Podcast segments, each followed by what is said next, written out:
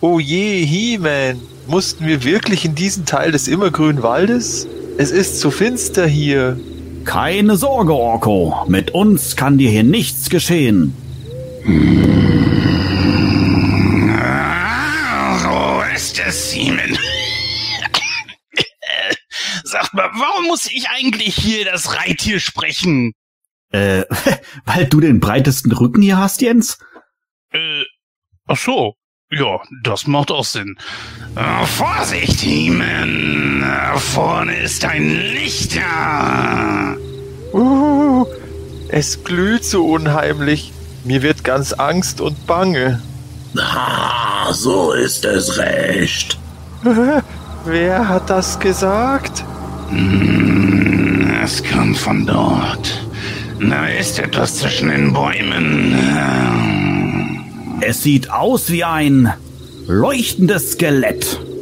Ganz richtig, He-Man. Ich bin Scareglow, der böse Geist von Skeletor. Und ich werde euch... Ja, was? Der, der Geist von Skeletor? Ja, und... Das heißt, Skeletor ist tot? Äh, was? Yippie! Skeletor ist tot! Äh, Moment. Der Herr des Bösen ist besiegt! Halt das! Wie mag das wohl passiert sein? Hm, vielleicht sind seine Knochen vor Kalk auseinandergefallen. Oder Beastman hat ihm etwas zu essen gekocht, das ihm nicht bekommen ist. Hihihi. Jetzt hört mal. Hahaha, das kann schon sein, Orko. Vielleicht eine Suppe aus Giftpilzen. Ja, so wie er leuchtet, waren die bestimmt verstrahlt. Aber ich bin doch gar nicht Skeletor. Ach, bist du nicht? Aber du hast doch gesagt, du bist der Geist von Skeletor.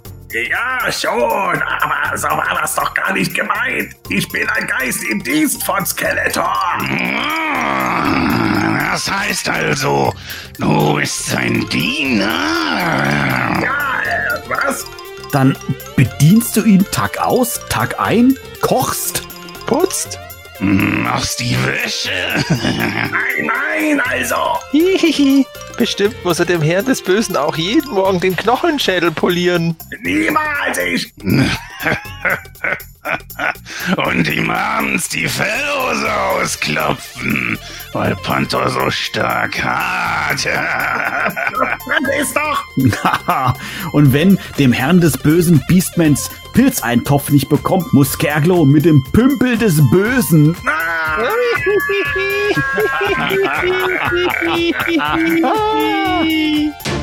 Das hemanische Quartett. Präsentiert von planeteternia.de. Heute widmen wir uns Skerglo, dem bösen Geist von Skeletor. Aber auch über die Moto Origins gibt es wieder viel zu bereden.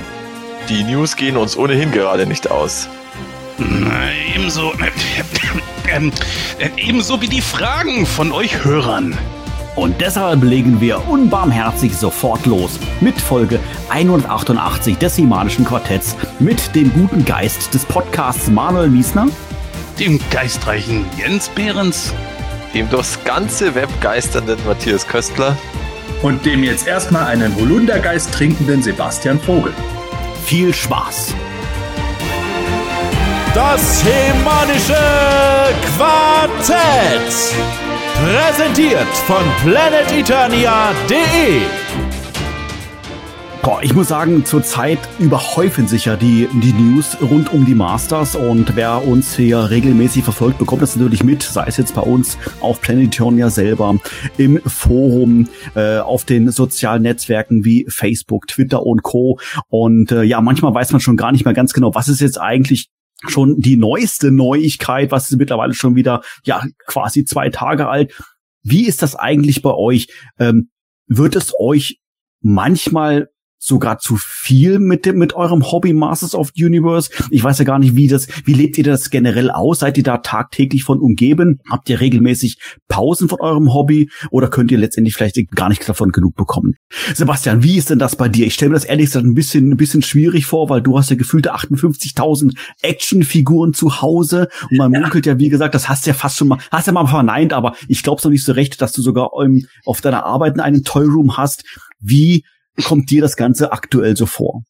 Ja, tatsächlich ist es bei mir so, dass ich schon ein bisschen Masters-Ausgleich davon habe, dass ich ja nicht nur Masters of the Universe sammle, sondern auch andere Sachen, was mir auch ganz gut tut. Aber generell das Sammeln muss natürlich auch manchmal Pause machen. Äh, das ist bei mir regelmäßig so, dass ich dann irgendwann merke, okay, jetzt habe ich irgendwo einen Overkill, weil nicht unbedingt wegen zu viel News, sondern weil einfach gerade zu viel das Thema irgendwo mein Tun und Sein beherrscht hat. Und dann mache ich davon wieder eine kurze Pause. Das kann mal meinetwegen Wochenende sein oder dass man einfach mal zwei, drei Abende hintereinander sich damit überhaupt nicht groß beschäftigt oder so. Oder dass man einen Urlaub hat, wo man dann nicht so viel zu tun hat dabei.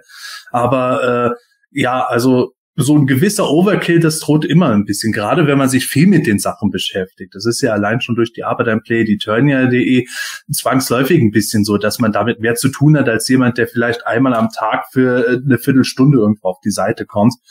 Äh, jetzt gerade mit den ganzen Moto Origin Sachen und Geschehnissen, die da kommen, ich versuche da ein bisschen so die innere Entspanntheit zu haben. Ich äh, bin da jetzt auch nicht so wie andere, die da irgendwo nonstop irgendwo alle Webseiten abgrasen, ob jetzt da oder dort wieder irgendwas verfügbar ist. Ich versuche das eher alles so ein bisschen auf mich zukommen zu lassen und das so mit einem gewissen Abstand mir anzuschauen. Dadurch kann ich das am meisten dann genießen und irgendwo auch diesen berechtigten Hype darum dann auch ein bisschen miterleben, ohne dass äh, ich dann sage, boah, jetzt wird mir das alles zu viel. Aber wenn ich mich da jetzt so richtig reinstressen und reinsteigern würde, ich glaube, dann wäre bei mir schnell so die Dosis erreicht, wo ich sage, okay, jetzt brauche ich mal wieder zumindest einen Tag Pause von Heeman und Co. Bei mir muss ich sagen, hat sich noch keinerlei irgendwelche Anzeichen äh, aufgetan im Bereich von Overkill. Ähm, der eine oder andere hat es ja vielleicht mitbekommen. Ich habe ja sowieso eine langjährige Pause machen müssen, berufsbedingt. Bin jetzt erst ja wieder Anfang des Jahres ähm, zurückgekehrt und äh, ich genieße die Zeit, muss ich ehrlich sagen. Mir macht das sehr, sehr viel Spaß. Aber äh, es ist auch so, dass ich von meinem Hobby jetzt nicht wirklich rund um die Uhr umgeben bin. Ähm, das heißt, also ich habe noch sehr, sehr viel Zeit, wo ich mich jetzt ja mit meiner Familie Zeit verbringe, mit meiner Frau irgendwie einen schönen Film gucke oder ich fahre sehr, sehr viel und sehr gerne Fahrrad, äh, wo ich da diese Zeit nutze. Also Overkill-Erscheinungen habe ich aktuell noch nicht, aber würden sich vielleicht sogar einstellen, wenn ich rund um die Uhr online ähm, wäre. Ähm, Matthias, bei dir, ehrlich gesagt, habe ich den Eindruck, dass du rund um die Uhr online bist. Also, äh, ich weiß nicht, ganz ehrlich, ich rechne das wirklich hoch an. Ich weiß nicht, wie du das machst, ja. Ich bekomme nachts um eins von dir noch irgendwelche WhatsApps, lese ich von dir. oder Facebook-Postings, dann schlafe ich und dann wache ich morgens um acht Uhr auf, dann lese ich um vier Uhr nachts noch ein Posting von Matthias. Um Himmels Willen, wie machst du das eigentlich? Hast du nicht irgendwann mal das Gefühl eines Overkills? Äh, ja, doch, hoffe ich auch hin und wieder. Also zum Beispiel jetzt letztens da, wo gleichzeitig ähm, GrayscaleCon und PowerCon war, da war ich dann einfach schlicht und ergreifend nicht mehr in der Lage, irgendwelche News zu schreiben zu den PowerCon-Sachen. Das hat er dann der, der Sepp auch gemacht und ich habe nur noch die Posts bei den sozialen Medien gemacht. Ja, keine Ahnung, ich habe manchmal einfach so, so Tage, wo ich relativ wenig schlafen muss, und dann ergibt sich das einfach so. Oder jetzt letztens war dann mal wieder mein Sohn äh, irgendwann um drei Uhr in der Früh ist er aufgestanden und hat rumkauen. Na, bin ich halt auch aufgestanden. ja klar, was soll's auch machen, ne? Ach komm, mach, schreibe ich eine News für PE, ja, da ich halt nicht. und, und ich hab's ja jetzt auch hier, ich durch die Homeoffice-Situation, äh, mein Sammlungszimmer ist ja auch mein Homeoffice und darum ist es auch immer da so während der Arbeit, dann schaue ich mal wieder ein bisschen rum und schaue es mir wieder an und jetzt letztens habe ich mal wieder mein äh, Moto Castle Grayskull, da war ja jetzt eine Zeit lang die Horde drin und jetzt habe ich mal die Evil Warriors reingestellt, dann konnte ich auch die Vitrinen ein bisschen umstellen. Da bin ich eigentlich immer sehr gut beschäftigt, aber es macht mir auch Spaß und jetzt eben die Origins äh, habe ich jetzt nach und nach die ersten gekriegt und macht auch Spaß mit denen. Vor allem, weil die jetzt tatsächlich auch besser als die Classics kinderkompatibel sind und die sind auch schon rege im Einsatz. Hm, verblüffend, wirklich verblüffend. Ja. Jens, von dir weiß man, du bist im Fandom auch sehr aktiv, ähm, gerade im Bereich von deinen Videoproduktionen, die du regelmäßig machst, diese Video-Reviews, die du machst und bist ja generell auch sehr aktiv. Ähm, wie ist das bei dir? Hast du da manchmal schon irgendwie das Gefühl gehabt, irgendwie, boah, ich habe jetzt gerade mal keinen Bock mehr auf Moto, vielleicht für ein paar Tage, vielleicht sogar für zwei, drei Wochen? Nein, das nicht. Es kommen manchmal so Situationen, wo es dann einfach auch wirklich zu viel wird, wo ich dann in mein Sammlungszimmer reinkomme und denke, jetzt erschlägt's mich grad. Und dann äh, kommen von mir so die alljährlichen, äh, ich sag mal, Anfragen, na, was glaubt ihr, was würde so eine Sammlung hier gerade bringen? Und sind erstmal alle immer wieder verwundert und ja, das äh, kommt halt einfach mal, aber dann legt sich das wieder und ich denke mir, Alter, wolltest du jetzt wirklich gerade deinen ganzen Kram verkaufen? Bist du dumm? Lass dich mal untersuchen. Aber nein, äh, eher weniger. Es ist, äh, ich lebe das aus und dafür nehme ich mir auch die Zeit. Und wenn nicht, dann lasse ich es einfach sein und gehe einfach vor den Fernseher oder mach irgendwas anderes, fahr Freunde besuchen oder wie auch immer. Hm, ja klar, warum auch nicht? Ich finde es generell nach wie vor unheimlich spannend und äh, cool, dass wir überhaupt, sag ich mal, in unserem Alter uns noch für sowas begeistern können. Ja, ähm, ja, ich, ich finde, es macht sehr, sehr viel Spaß und äh, ich, man sollte auch auf in einem gewissen Rahmen das Kind im, im Manne, Schrägstrich das Kind in der Frau äh, irgendwie auch ausleben. Und ja, für mich ist das letztendlich sowas wie Master of the Universe, für euch natürlich letztendlich genauso. Ähm, die Frage ist natürlich, können die Kinder von heute eigentlich damit noch irgendwie was anfangen? Ja, diese, diese Diskussion gab es ja auch immer wieder mal, gerade natürlich durch die Moto Origins. Ähm, sind die Kinder heutzutage überhaupt für sowas empfänglich im Bereich Actionfiguren? Und das bringt uns nämlich zur ersten Frage, zur ersten Fanfrage, Fanfrage von unserem Zuhörer Digger T. Lash. Er hat uns äh, geschrieben und ähm, er schreibt hier, mein vierjähriger Sohn wollte die He-Man-Hörspiele hören. Anschließend ist es bei ihm selbst etwas ausgeartet. Mittlerweile hört man ihn nur noch aus dem Kinderzimmer ab und zu rumschreien, bei der Macht von Grayskull, ich habe die Zauberkraft. Was mein Motu-Herz höher schlagen lässt. Wie verhält es sich mit euren Kindern und Motu? Sind sie auch infiziert? oder interessiert sie das letztendlich nicht? Ja, Matthias, wie ist denn das bei dir und deinen Kids? Ähm, also ob sie jetzt groß infiziert sind, weiß ich jetzt nicht, aber sie sind auf alle Fälle interessiert. Also ähm, ich habe jetzt letztens eben mit meinem Sohn am Wochenende mal ein PE-Video angeschaut, so zufällig. da war ja so eins. Äh, und äh, dann war da auch so, ja, was, was sind das für Figuren und äh, ob ich die auch hab. Und dann, naja, klar habe ich die auch. Also Origins. Und dann habe ich ihm heute die, die ich jetzt hab, halt gegeben und dann war er voll auf begeistert und äh, also er hat vorher auch schon mit meinen 2000Xern äh, hin und wieder gespielt oder auch ähm, da durfte er mal eine eine Classics-Figur haben, vor allem den Speaker wollte er immer haben, keine Ahnung warum. Also die Origins war da sofort dabei und hat auch natürlich als erstes entdeckt, dass man da Köpfe und Arme und alles abziehen kann. Äh, und hat die divers gemischt und äh, kombiniert und war total begeistert, was man damit machen kann. Und dann musste ich ihm das alles erklären. Und äh, dann wollte er tatsächlich auch mal eine Cartoon-Folge anschauen. Beziehungsweise das hat ihm dann äh, meine Tochter gesagt, die kannte die ja schon. Aber da war dann also nach, nach, nach fünf Minuten oder so, also er ist erst vier und da war er so nach, nach fünf Minuten gesagt, ah, das ist ihm jetzt zu spannend. Da machen wir jetzt lieber wieder aus. Also das, keine Ahnung, das war ihm vielleicht doch zu schnell oder so, ich weiß es nicht. Der mit den Figuren äh, war er begeistert und jetzt wollte er auch zum Einschlafen dann mal Master of the Universe Hörspiel ohren. Dann ist er auch irgendwann eingeschlafen. also ich weiß nicht, ob es so langweilig war oder ob es dann gepasst hat. Auf Kommt drauf an, welche, welche Nummer hast du, welche äh, Nummer hast du denn gegeben? Ganz chronologisch haben wir mit Sternenstaub angefangen. Also, so, okay. äh, ich habe es natürlich mitgehört, weil ich finde es ja auch gut. Ja, also ich bin gespannt, äh, wie es jetzt weitergeht. Also sie, sie spielen jetzt eigentlich jeden Tag mit den Origins und äh, ja. Und jetzt habe ich mal in einem Nebensatz äh, erwähnt, dass ich gelesen habe, äh, dass das auch, dass die auch zu Müller oder halt allgemein in Spielwarenhandel kämen und dann war schon die, ja, wann fahren wir denn dann zu Müller, wenn es die da auch gibt? oh, sehr schön. Ja. ja, Sepp, ich muss immer wieder darauf ansprechen. Ich kann mir nicht vorstellen, dass deine Kinder nichts mit Actionfiguren anfangen können. Das ist ja, ich glaube, in deinem Haus kommt man da nicht dran vorbei. Erzähl mal ein bisschen, wie nehmen deine Kinder das auf? Jetzt nicht nur die Origins, auch vielleicht auch die letzten letzten zehn Jahre, weil deine Kids sind ja teilweise auch schon ein bisschen älter. Ja, tatsächlich merkt man, dass sich das im Laufe des Alters ändert. Ähm, als die Kinder ganz klein waren, da haben die natürlich die Sachen alle genommen, haben damit gern gespielt und so. Mittlerweile die beiden Großen, die sind mitten in der Pubertät im Teenageralter. Die Jüngste, die kommt allmählich rein. Da merkt man, dass sich das schon wandelt.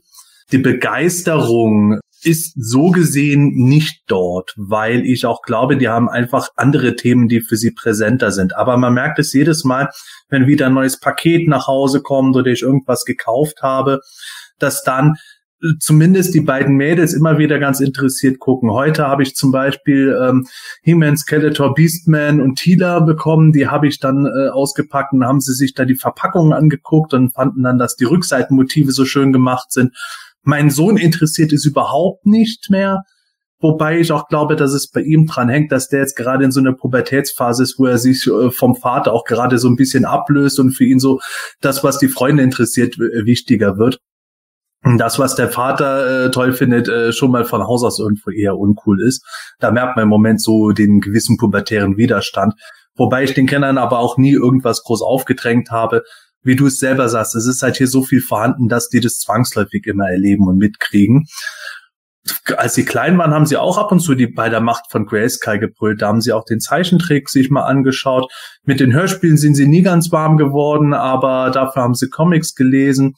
Aber ja, das ist halt das alte Credo, was ich immer sage, wenn nicht irgendwo ein aktuelles begleitendes Entertainment läuft und irgendwo auf dem Schulhof das auch Thema ist, dann wird es für die Kinder irgendwann nicht so interessant sein wie etwas, das eben in der Klasse oder auf dem Schulhof gerade durchexerziert wird. Insofern infiziert waren sie nie großartig, dafür gibt es eben den Papa, aber dadurch, dass der Papa das halt so überpräsent da hat, gucken sie doch immer wieder mal nach irgendwo, was ist denn jetzt Neues da äh, kurz zum Thema mit, dass man halt irgendein Medium oder so dazu braucht. Also mhm. mein Sohn, der ist irgendwie vor zwei Wochen oder so, hat wohl irgendein ein Freund von ihm im Kindergarten Ninjago erwähnt und seitdem ist er totaler Ninjago-Fan. Da gibt's ja auch eine Serie dazu und alles, also von Lego. Und die habe ich jetzt auch mal ein bisschen mitgeschaut und die ist echt nicht schlecht und da ist auch eine coole Geschichte und alles, aber du merkst schon wirklich, wie wichtig das ist, dass so eine Serie da ist, die diese Geschichte ergänzt und dass du dann auch weißt, warum jetzt die Figuren oder die Sets so sind, wie sie sind. Das wäre natürlich jetzt auch gut, wenn diese neue Serie da, die, die da vielleicht auf Netflix kommt, also das He-Man and the Masters of the Universe, das dann auch so ergänzt irgendwo. Wo du gerade den Jago erwähnst, das ist das Interessante gewesen. Meine Kinder waren alle mal kurzzeitig in so einem, ich würde nicht sagen Ninjago-Fieber, aber Ninjago-Interesse. Als es gerade so das Alter war, wo das bei den Kindern auch äh, Klassen- oder Kindergartenkameraden hatten, da wurde auch der Zeichentrick jeden Tag geguckt. Mhm. Und äh, tatsächlich haben sie nie sich irgendwie großartig Lego Ninjago Sets gewünscht. Da gab es andere Sachen, aber die Serie wurde geschaut und das finde ich ganz interessant, auch zum Nachdenken darüber, weil es immer wieder Leute gibt, die das nicht so verstehen können. Hey, wieso? Wir haben doch auch die Sachen im Laden gesehen und brauchten den Zeichentrick nicht. Ja, das ist vielleicht nicht unbedingt das, wie es heute ab abläuft. Also bei mir war das ähm, unterschiedlich, muss ich sagen. Mein äh, mittlerweile erwachsener Sohn, der, der ist jetzt schon 23, ähm, wo der jung war, fünf, sechs so in dem Dreh. Das war genau die 2000X-Zeit und äh, das hat der dann auch voll mitgenommen und war auch total begeistert und hat auch seinen, seinen Spaß dran gehabt, seine eigene Sammlung gehabt. Und ähm, dann geriet natürlich Masters irgendwann auch wieder in, in, in Vergessenheit und in Hintergrund. Und dann äh, waren es bei mir dann zwei Mädels an der Reihe, die haben natürlich damit weniger was zu tun gehabt. Und mein äh, zweiter Sohn, der ist ähm, jetzt oder der wird jetzt zwölf, der hat natürlich das Thema verpasst. Also der hat mit 2000X nichts zu tun, weil er noch nicht ähm, gelebt hat und ist jetzt schon quasi wieder zu alt, dass er sich dafür wirklich jetzt begeistern kann. Also er guckt die Sachen zwar hier mal an, aber ist es nicht wirklich, ja, ich sage jetzt mal dabei, dass er, boah, geil, klasse, will ich haben oder äh, kann ich mir ausleihen oder so, gibt's da jetzt nicht. Der Einzige, der wirklich noch begeistert ist, ist mein erwachsener Sohn.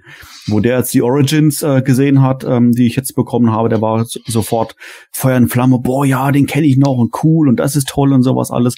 Der ist da echt noch mit dabei.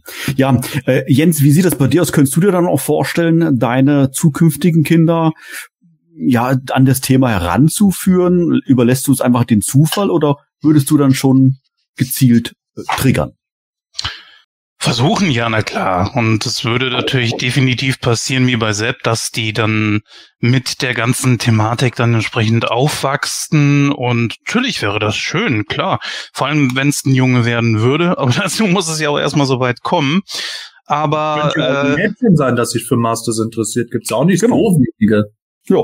Ja, sicher, natürlich. Wir haben ja auch einige wirklich sehr, sehr nette Damen in unserer Community, die äh, Masters begeistert sind. Aber eines Tages, ja, sofern äh, das Schicksal das so möchte, ich denke schon, dann, dann wird es automatisch auch so sein. Und mal die Frage, was ist denn hier? Und wann werde ich vom Papa wieder ermahnt, dass ich von der Vitrine weggehen soll? Und ja, das wird mit Sicherheit kommen. Würdest du das dann wirklich machen, dass äh, du die Kinder von der Vitrine wegscheust? Ich habe das tatsächlich nie gemacht, nur ihnen so ganz, ganz wenige, zwei, drei Sachen gezeigt, wo ich gesagt habe, äh, ist besser, wenn ihr das nicht in die Hand nehmt, weil das auseinanderfällt und mal eben äh, 600 Öcken kostet.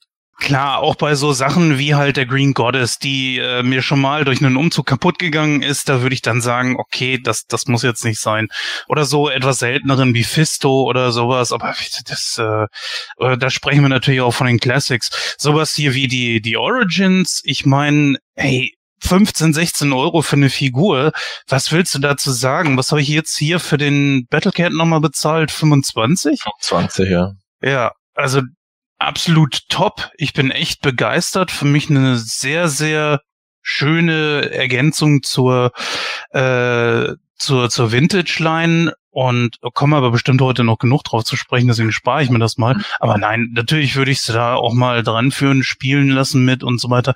Jetzt nicht vielleicht unbedingt eine Mint-Figur wie hier mein, mein Gwildor oder so. Das wäre dann wirklich ein bisschen zu schade, aber ich glaube, das könnte jeder Sammler verstehen. Ah, der kommt bestimmt bald ein Origins Gwildor. ich würde den feiern, muss ich sagen. Nächste Frage ist von Peter van Craven.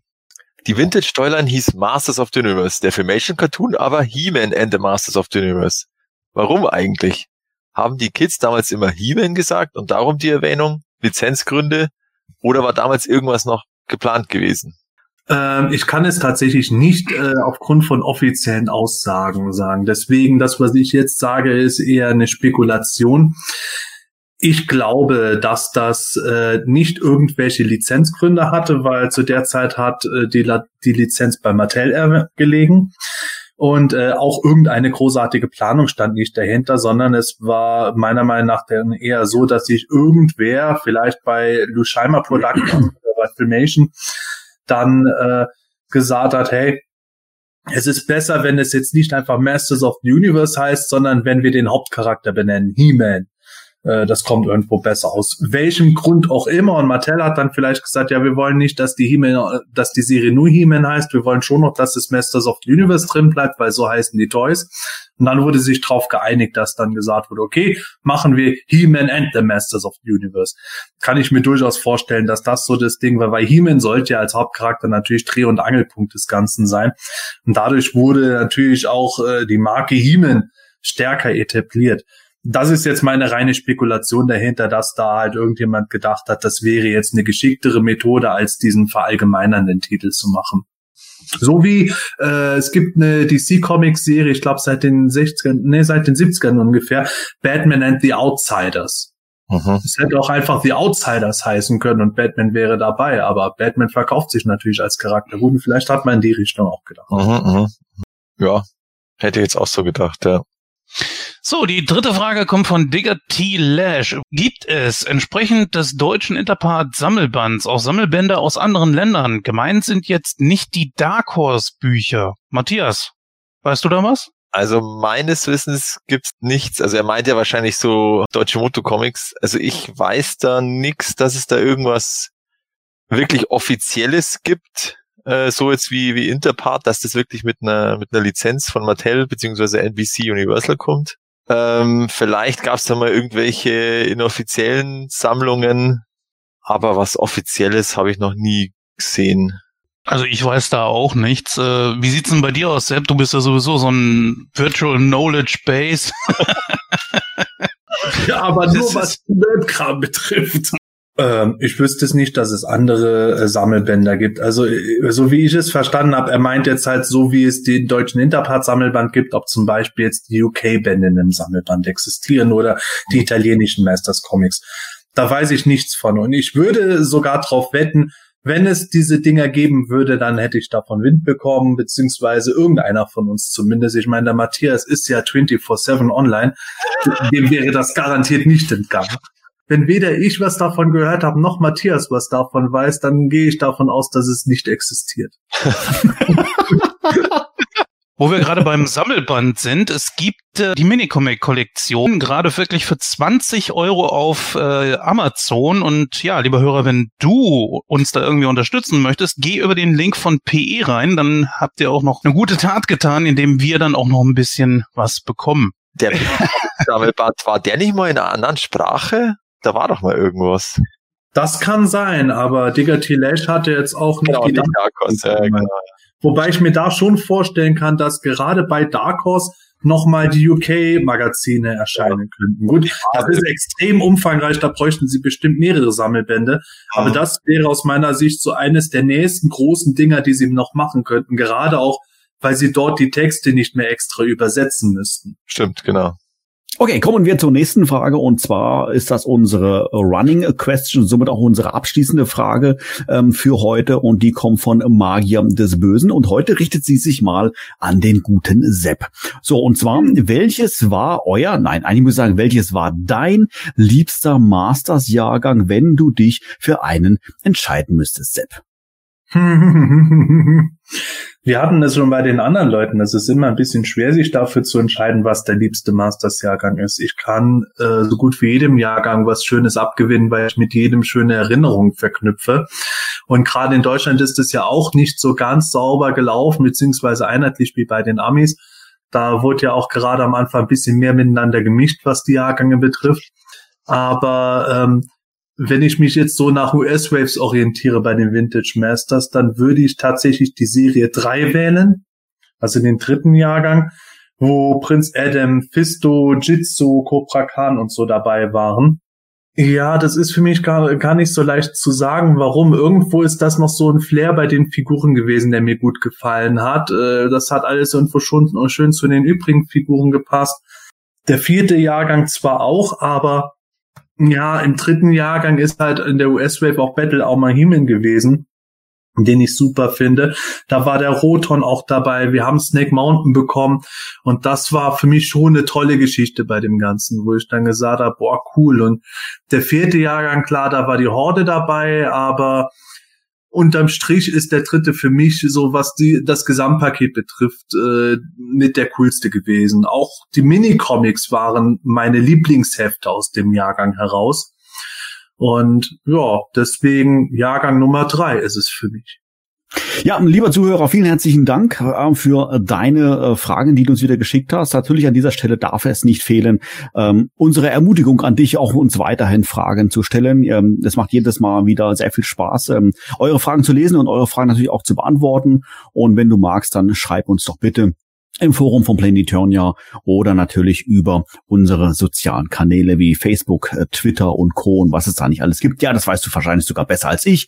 Und äh, wir freuen uns, wie gesagt, auf alle Fälle von dir zu hören, beziehungsweise von dir zu lesen und deine Frage in einer der kommenden Sendungen zu beantworten. Ja, ich hatte es eingangs schon gesagt, ähm, ähm, aktuell haben wir eine recht turbulente Zeit im Bereich Masters, unheimlich viele News, ähm, ja, putzen aus sämtlichen Ecken und das hört anscheinend auch gar nicht auf und deshalb haben wir natürlich auch heute wieder einige News im Gepäck, die wir heute besprechen wollen. Und beginnen wollen wir mit der New York Toy Fair. Ja, diese Messe steht in Kürze an. Natürlich gibt's auch da Corona-bedingt natürlich wieder äh, Änderungen. Die wird natürlich nicht in diesem Maße stattfinden, wie sie in den letzten Jahren stattgefunden hat. Aber Matthias, das weißt du sicherlich besser. Ähm, wann findet die denn genau statt? In welchem Rahmen findet die genau statt? Ja, erzähl mal. Also ursprünglich geplant ist sie von 13. bis 16. Februar, aber das ist definitiv abgesagt, halt aufgrund der Corona-Pandemie. Äh, es wurde nur in diesem Statement da von diesem Präsident der Toy Association in den USA gesagt, dass also sie arbeiten an einer Lösung für Frühjahr 2021, also dass da dann irgendwas passiert. Aber der, der Februartermin ist definitiv äh, ja, abgesagt sozusagen. Und die nächste richtige äh, New York Toy Fair gibt's dann halt erst äh, 2022. Erwartest du da, sag ich mal, einen ähnlichen, ähnlichen, na gut, vielleicht nicht ganz so wie die San Diego Comic Con, aber sag ich mal von um, so Digitalpanels einen ähnlichen Umfang oder ist das dann wirklich, sage ich jetzt mal, im Rahmen von, ich weiß nicht, zwei, drei YouTube-Panels abgefrühstückt? Also ich kann mir eher vorstellen, dass wieder die, ähm, vor allem heute die Collectibles-Hersteller halt selber irgendwelche Livestream oder oder oder Video ähm, Veranstaltungen machen, ähm, wie halt jetzt NECA oder Super Seven und vielleicht sogar Mattel. Vielleicht auch eben in diesem Zeitrahmen, da im Februar, weil es halt da irgendwie alle gewohnt sind und erwarten. Äh, aber die Fair ist ja auch, ist ja mehr als nur so für Sammler die neuesten Sachen vorstellen, sondern halt wirklich auch für die Industrie. Ähm, ja, diese Kontakte knüpfen und die Hersteller präsentieren den Händlern, was es jetzt in diesem Jahr Neues gibt und die Händler geben Bestellungen auf. Also da werden ja Deals abgewickelt und lauter so Sachen. Und dafür müssen sie heute äh, irgendwelche, was auch immer, digitalen oder andere Möglichkeiten zur Verfügung stellen. Also diese Toy Association und da, daran werden sie, glaube ich, vorrangig arbeiten. Und dieses ganze Präsentieren, da gehe ich fast davon aus, dass das die Firmen also zumindest aus Collectible-Sicht, dass die das selber machen, weil das haben sie ja teilweise auch bei der SDCC in Eigenregie gemacht. Aber ob das jetzt dann direkt im Februar ist oder, oder einfach irgendwann in den Zeitraum, das weiß halt noch keiner. Aber ich denke mal, die haben ja das einfach jetzt schon äh, das bekannt gegeben, damit halt alle irgendwo Planungssicherheit haben, weil normalerweise musst du ja als Händler oder ähm, Hersteller ja jetzt schon mit den Planungen anfangen, äh, was du auf der nächsten Toy Fair präsentierst oder, oder was du, wer hinfährt oder was auch immer und, und damit hat man halt jetzt Planungssicherheit. Ähm, ja, sag mal, ähm, apropos Februar. Im Februar, beziehungsweise am Jahresanfang ist ja auch immer die Spielwarenmesse in Nürnberg. Ähm, Sebastian, weiß man da eigentlich schon irgendwie was? Wird die stattfinden? Nö. Also man weiß nicht, ob sie stattfinden wird oder nicht. Bisher kann man wohl noch Karten reservieren beziehungsweise kaufen. Aber äh, ja, wir müssen da schlichtweg abwarten, was mit Nürnberg stattfindet. Ich kann mir gut vorstellen, dass das in einem deutlich kleineren Rahmen stattfindet, weil man, wenn ich mir das überlege, wie das dieses Jahr in Nürnberg aussah, da war im Grunde ein ganzes Stockwerk nur mit Asiaten voll. Und äh, ob die dann schon kommen wollen, während hier das Ganze noch tobt, weil es bei denen wieder besser ist oder bei denen tobt es ja auch zum Teil noch und auch andere internationale Leute, die da sind, da ist ja wirklich die ganze Welt vertreten gewesen. Ich glaube, das ist ein enormes Risiko.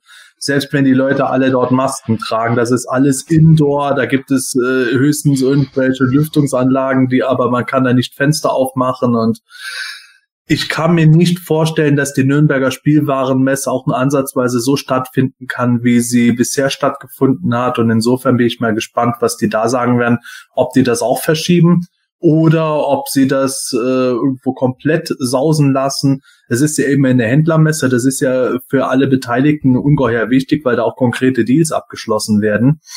Also irgendwas werden die da bestimmt machen. Ich kann mir vorstellen, dass sie es wie bei der New York Toy machen, dass sie es dann auf, keine Ahnung, früher oder so verschieben, wo sie dann sagen, da ist die Sache jetzt noch sicherer, als wenn es noch quasi im Winter stattfindet.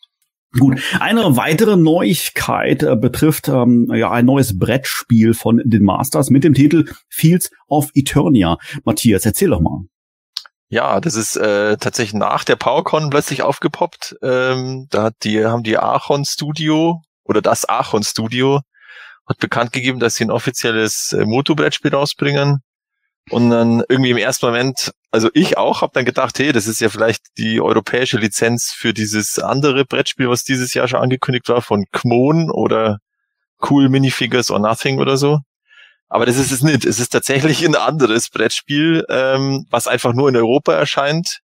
Und das andere, das Kmon, erscheint dann nur in Amerika und Asien. Ja, und im Grunde läuft's ähnlich. Also es ist auch wieder ein Kickstarter, der, also der für das Fields of Eternia soll Ende des Jahres starten.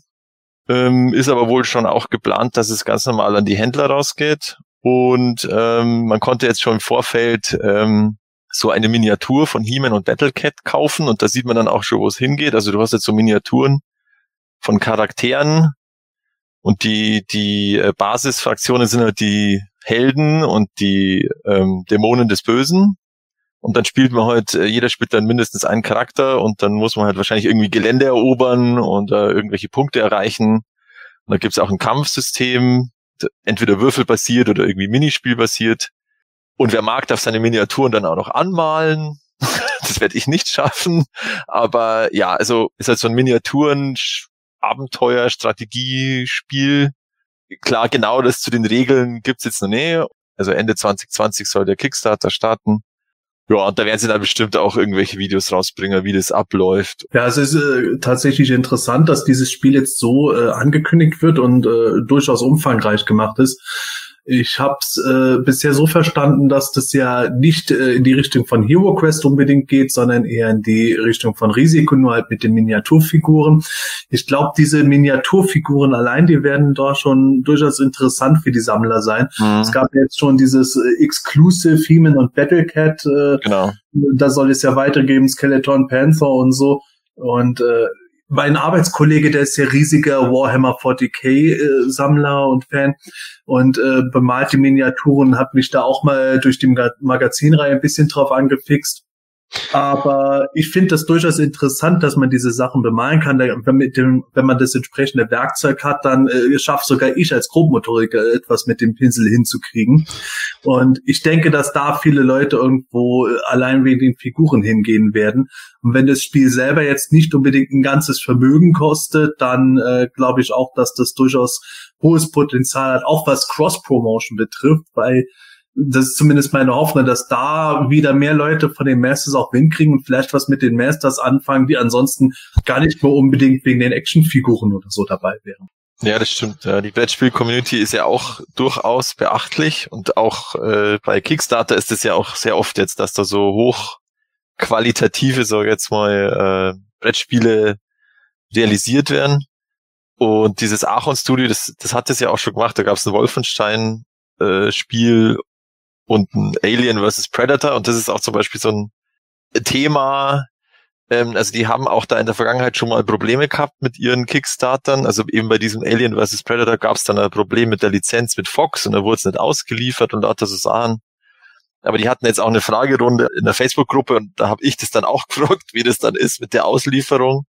Ob man dann da auch ewig warten muss äh, als Bäcker, weil das war das Problem bei diesem Alien vs. Predator. Als Unterstützer hat man ewig gewartet, aber davor war es schon im normalen Handel erhältlich. Und das ist natürlich blöd, sage ich jetzt mal. Und ähm, da wurde dann geantwortet, ja, also es wird gleichzeitig rausgeschickt. Daran sieht man schon, es ist eigentlich relativ sicher, dass es an Handel rausgeht. Also dieses Kickstarter ist nur nur so, so ein, so ein Zubrot oder so, ich weiß es nicht. Auf alle Fälle. Ich denke mal, dass es tatsächlich so der Kickstarter eben ist, dass die halt dort äh, so Teil von ihrem Grundbudget schon mal ja, haben. Ja, das schon sie das Geld eben über Einzelhandel zu bekommen. Ja, ja. Weil ich auch denke, dass das dann eher so Specialty-Shops führen werden. Vielleicht so wie die Games Workshop-Läden. Ich weiß nicht, ob die auch GS fremdes Material ja. dort anbieten in den Geschäften, aber es gibt ja auch so Brettspiele in Ultra Comics in Nürnberg, die haben ja fast ein ganzes Stockwerk äh, nur für Spiele aller Art äh, verwendet. Äh, da könnte ich mir vorstellen, dass die mhm. dort auch sowas anbieten. Ja, aber es ist ja auch schon so, dass andere Kickstarter-Spiele auch ganz normal in den Handel kämen, weil die von Spielverlagen dann übernommen äh, werden. Also zum Beispiel Size, das war auch erst ein okay. Kickstarter und ist jetzt in, in, in Deutschland bei, bei dem Feuerland äh, Verlag. Ja, das kann natürlich auch dann wirklich ganz normal dann bei Amazon oder oder heute beim beim Müller rumliegen oder so, wenn wenn wir Glück haben. Ja, und das wäre schon cool. Also ich finde, äh, die Idee ist ganz gut. Ich bin auch nicht unbedingt abgeneigt. Ich möchte allerdings schon mal gerne irgendwo sehen, dass, was das Spiel dann ist. Nur um es dann hier zu haben, hinterher spiele ich es nicht und es gefällt mir nicht, das wäre mir dann schon wieder ein bisschen zu wenig also irgendwie sollten die da vielleicht auf dem YouTube-Kanal irgendwas machen, dass man schon mal vorab sieht, okay, das sind die Regeln äh, und eine 1 zu 1 Kopie von irgendeinem anderen Spiel oder was weiß ich, jetzt 80, 90 Prozent an ein anderes Spiel schon mal rankommt, was es schon gibt, brauche ich dann in dem Fall halt eben nicht. Aber, Aber ich kann mir äh, schon vorstellen, dass das ähm, auch gemacht wird. Jetzt bis ja. Ende des Jahres ist noch ein bisschen hin. Und äh, ich kann mir schon vorstellen, dass sobald die noch mehr Material zur Verfügung haben, die werden jetzt auch nicht alles sofort gießen, sondern vieles über 3D-Entwürfe machen, die dann wieder von Mattel genehmigt werden müssen oder von, keine Ahnung, Universe oder DreamWorks, wer auch immer da gerade mit drin steckt. Und sobald die das haben, werden die da entweder bröckchenweise oder spätestens zum Kickstarter Beginn dann im großen Umfang das Brettspiel äh, generell zeigen, beziehungsweise Karten, was auch immer sie dann alles da haben Mhm. Ja, ich bin einfach großer Brettspiel-Fan und das ist schon cool. Das ist so ein bisschen. Ja, ich finde das, ich finde diese, diesen Gedanken ganz cool, dass da so diese kleinen Figürchen mit dabei sind zum Anpinseln. Das wäre ab definitiv auch nichts für mich. Da gehe ich eher in Seps-Richtung, wobei ich mir zutrauen würde, dass ich sie total vergeigen würde. Ich habe damals als Kind schon diese ganzen Revell-Sachen mal probiert. Ich habe es irgendwann ins, ins Eck geschmissen, weil es einfach nicht, nicht meins war. Also Ja. dafür bin ich einfach. Es ist einfach schwierig, äh, ähm, weiß ich nicht, das so punktgenau zu treffen und sowas alles mit dem Pinsel. Nee, ist nicht meins. ähm, ja, das bringt mich ähm, zu einer ähm, weiteren Neuigkeit und zwar über, ich weiß nicht, ob ich es richtig formuliere, neuen Toyline aus Frankreich. Äh, zumindest äh, ist es so mal ähm, aufgetaucht in den Neuigkeiten. Sebastian, ist Toyline jetzt hier der richtige Begriff? Um was geht es denn da? Musclor, maître de l'univers. Ja, äh, in Frankreich kommt keine Toyline als solches, sondern es gibt bestimmt viele, die ähm, die Panini-Figuren schon gesehen haben, wo dann so kleine Miniaturfiguren drin sind, zusammen mit einem Magazin. Werden viel angeboten von Marvel Comics, auch von DC gibt es das. Und ja, äh, mittlerweile gibt es das auch in Frankreich, soweit wir es mitbekommen haben. Altair bringt da wohl so eine Serie raus. Äh, Ausgabe Nummer eins beinhaltet natürlich Musclor himself, also He-Man, ist schön in Klammern noch hinter Musclor geschrieben. Äh, für schlappe 2,99 Euro gibt es halt da eine Miniaturfigur in typischer I have the Power Pose und dann halt noch ein Heft dazu. Und da soll wohl eine ganze Reihe folgen. Äh, als zweites ist Skeletor geplant und wie es bei diesen Magazinen üblich ist, natürlich Ausgabe 2 kostet schon mehr, 6,99 Euro. Äh, wahrscheinlich wird dann Ausgabe 3 dann den regulären Preis von 12,99 oder so haben oder 10,99. Meistens ist es irgendwo so um den Dreh rum, glaube ich. Ja, Horder kommt in Ausgabe 3, Man at Arms in Ausgabe 4, das sind die bisher angekündigten. Diese kleinen Figuren, die sind alle so im, äh, sagen wir mal, Filmation-Stil gemacht. Äh, Matthias hat es schon auf PE im Forum richtig gesagt. Die Posen erinnern stark auch an die äh, Filmation-Statuen, die es mal zu kaufen gab. Ähm, da wurde das mit Sicherheit von inspiriert äh, davon. Und ja, man muss mal gucken, was da alles noch weiter rauskommt. Es ist auf jeden Fall eine interessante Sache, weil wir haben noch gar nicht so viele Infos zum jetzigen Zeitpunkt bekommen, aber es scheint eine tatsächlich offiziell lizenzierte Reihe zu sein. Äh, ja, das Blöde ist nur, sie erscheint bisher in Frankreich. Über einen möglichen deutschen Vertrieb wissen wir noch nichts. Vielleicht hat Panini Deutschland da was geplant, vielleicht auch nicht. Ist auf jeden Fall interessant, dass just in Frankreich auf einmal sowas rauskommt. Matthias, du hast das glaube selber, glaube ich, schon mal gesagt gehabt, dass du bei den Eternia Minis, dass du die nicht sammelst. Wie fällt sich das bei, bei solchen Figurenserien? Nö, also das ist jetzt auch nicht so mein Ding, wenn das so über so, so Hefte kommt, weil das ist ja wieder selbst schon gesagt hat, da kostet dann das erste zwei Euro und dann sieben und dann bist du irgendwann bei zehn und dann kommt wahrscheinlich alle zwei Wochen oder so. Äh, ja, ich find's interessant, aber nö, also ich ich finde es auch so, wie, wie das jetzt plötzlich auftaucht, da über so ein komisches Video oder irgendwelche äh, unscharfen Bilder. Äh, Ganz komisch, aber es scheint ja wohl offiziell zu sein. In diesem äh, Video da steht De Agostini bei den bibliografischen Angaben drin. Und ja, aber man findet nirgends auf den Webseiten irgendwas dazu von denen. Ich kenne mich mit dem französischen Fandom überhaupt nicht aus, weil ich kaum mit französischen Fans zu tun hatte, außer mit so zwei, dreien, die ich auf der Grayscale-Con mal vor Jahren getroffen habe. Ich weiß nicht, ob die irgendwie so äh, komplett separiert vom äh, weltweiten Fandom irgendwo sind. Also ich meine, es gibt ja nicht das eine Fandom. Es gibt ja immer Gruppen untereinander, entweder länderweise oder auch innerhalb der Länder, wissen wir ja selber auch. Dann gibt es dort eine Gruppe, da eine Gruppe oder sowas und dann tauchen plötzlich Leute auf, die irgendwie schon längst irgendwo sich irgendwo immer wieder treffen und über Hemen austauschen. Man hat noch nie von denen gehört. Aber es, ich finde es schon komisch, dass das in Frankreich rauskommt und es ist so irgendwie so, so gar nichts durchgedrungen, außer Mhm. halt eben die, diesen kleinen Bildchen. Ja. Da hätte ich ja doch erwartet, dass dann schon noch mehr französische Fans auch in anderen Gruppen irgendwo auf Facebook oder was weiß ich mal mehr geteilt hätten davon.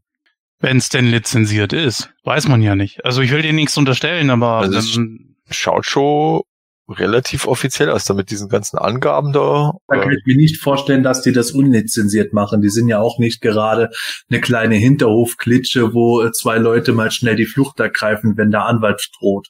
Ja. Da steht auch da, La Collection officielle. Ja. Ist klar. Schlo. Aber ich finde auch diese Stil von diesen Figuren, die sahen so weniger muskulös. Also vor allem der Skeletor.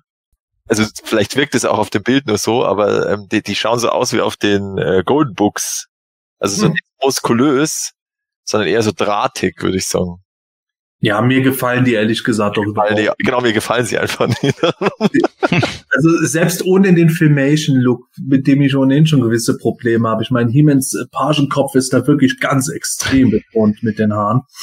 Aber auch ansonsten ist das was, das sieht für mich so nach diesen typischen 3D-Rendereien aus, die dann als Fanstatuen irgendwo für ein halben Geld in der Produktionsauflage von 20 Stück irgendwo verkauft werden, wo ich mir dann immer denke, ja, den ersten Blick ganz nett, aber wenn man das zweite Mal hinschaut, das ist alles irgendwie so off so sieht es für mich auch aus. Gut, ich meine, das sind kleine kleine Miniaturfiguren. Die sind jetzt oh, wie, wie groß, ich glaube irgendwo so lange, so lang wie anderthalb Finger von mir oder so. Da braucht man jetzt auch nicht so einen äh, krassen Detailgrad erwarten, aber nichtsdestotrotz irgendwo die Begeisterung fehlt da. Ich habe es im Forum gesagt, um Gottes Willen, wie ich das Ding jetzt am Kiosk bei uns auf einmal sehe, ich weiß genau, dass ich es doch kaufe. Wie immer, wir kaufen es ja doch.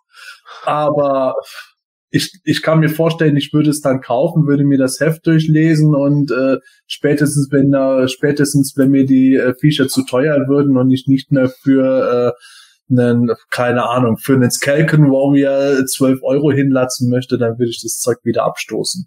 Hm. Ja, du weißt aber gar nicht, ob du das Heft überhaupt durchlesen kannst, ja? Vielleicht machen sie es so wie Mattel USA und entfernen alle Texte. Du hast ein Bildchen drin. Ja, Ah, die Strategen. sehr gut.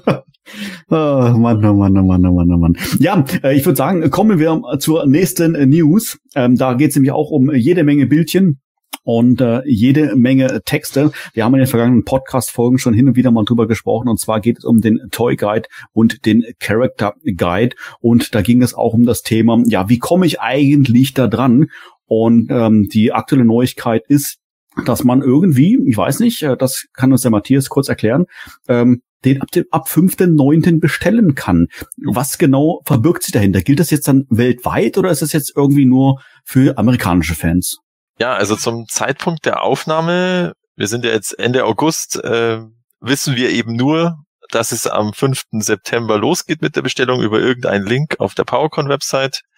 Aber wenn der Podcast dann raus ist, dann wissen das ja, wissen das ja schon alle, wie das funktioniert hat. Und darum brauche ich da jetzt gar nicht groß spekulieren. Und wir werden das natürlich, oder wir haben es dann schon auf PE bekannt gegeben. Futur 2 Läuft bei dir. Ja, und naja, auf alle Fälle, ähm, man wird eben dieses Bundle nur auf, Power, auf der PowerCon-Website bestellen können und Ja, das hat vielleicht noch was zu sagen. ich kann tatsächlich hier zum Zeitpunkt der Aufnahme gar nicht so viel dazu Ja. sagen. Äh, vielleicht haben es äh, ein Teil unserer Hörer schon mitbekommen. Wir hatten das im Forum mal erwähnt, als es drum ging mit dem Bundle, wie geht es damit jetzt weiter. Wir versuchen über PE eine Sammelbestellung zu machen, damit möglichst die Leute äh, an den Versandkosten sparen können, weil das Bundle selbst kostet ja schon gar nicht so wenig. Das wiegt auch ordentlich was und dadurch, dass es eben nicht über Amazon einfach bestellt werden kann, äh, ist der Versand natürlich auch entsprechend heavy.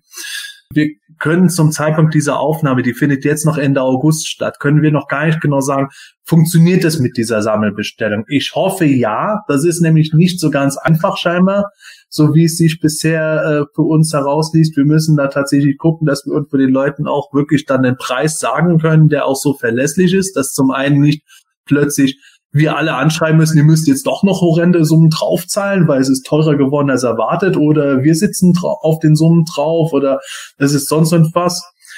Deswegen sind wir da jetzt im Moment noch im Gespräch, ob man da irgendwas machen kann, wenn wir halt tatsächlich die Leute verlässlich über uns das Sammel bestellen lassen. Ich hoffe, dass es funktioniert. Wenn es nicht funktioniert, dann tut es mir tatsächlich leid für jeden, der darauf gehofft hat, dass wir es zustande kriegen. Wir versuchen wirklich alles. Aber wie gesagt, zum Zeitpunkt der Aufnahme wissen wir es noch nicht. Zum Zeitpunkt, wenn ihr jetzt diese Aufnahme gerade euch anhört, werden wir bestimmt schon was gesagt haben. Insofern seid ihr jetzt schlauer, als ich es im Moment bin. da zwischen der Aufnahme und der Veröffentlichung jetzt natürlich noch ein paar Tage vergangen sind, hier noch ein paar Infos dazu. Seit dem 6. September ist das Bundle bestehend aus dem Toy Guide und dem Character Guide Ergänzungsband direkt über Planet Eternia für 119 Euro zuzüglich Versandkosten von uns zu euch vorbestellbar. Wir haben in Absprache mit Val Staples von der PowerCon eine Sammelbestellung organisiert, durch welche die Versandkosten pro Bundle deutlich günstiger ausfallen, als wenn man einzeln direkt in den USA bei der PowerCon bestellen würde. Bitte beachtet aber, auch wenn es vielleicht so wirkt, handelt es sich hierbei nicht um eine offizielle oder kommerzielle Aktion, sondern ist ein reiner Service von Fans für Fans. Bitte habt deshalb Verständnis, dass aus diesem Grund auch die Gewährleistung ausgeschlossen ist sowie Umtausch und Rücknahme. Die Aktion ist zeitlich begrenzt sowie in der uns zur Verfügung stehenden Menge. Das Angebot endet entweder sobald unser Kontingent oder das Kontingent der PowerCon erschöpft ist oder spätestens am 20.09.2020. Wer jetzt erst hier im Podcast von unserer Sammelbestellung hört und sich beteiligen will, sollte deshalb am besten so schnell wie möglich bestellen. Bestellen könnt ihr, indem ihr auf unserer Website planeteternia.de oben rechts auf den Online-Shop klickt. Hier findet ihr jetzt neben dem bekannten Angebot von motoclassics.de auch einen Reiter PE. Hier findet ihr dann das Bundle und könnt gleich online bestellen. Die Zahlung ist binnen sieben Tagen fällig und entweder per Banküberweisung oder PayPal möglich. Bitte achtet bei einer Bezahlung mit PayPal aber darauf, dass ihr die Option Geld an einen Freund senden verwendet und nicht Waren oder Dienstleistungen, denn dafür berechnet PayPal uns sonst saftige Gebühren, die leider in diesen Sammelbestellpreis nicht mit einkalkuliert sind.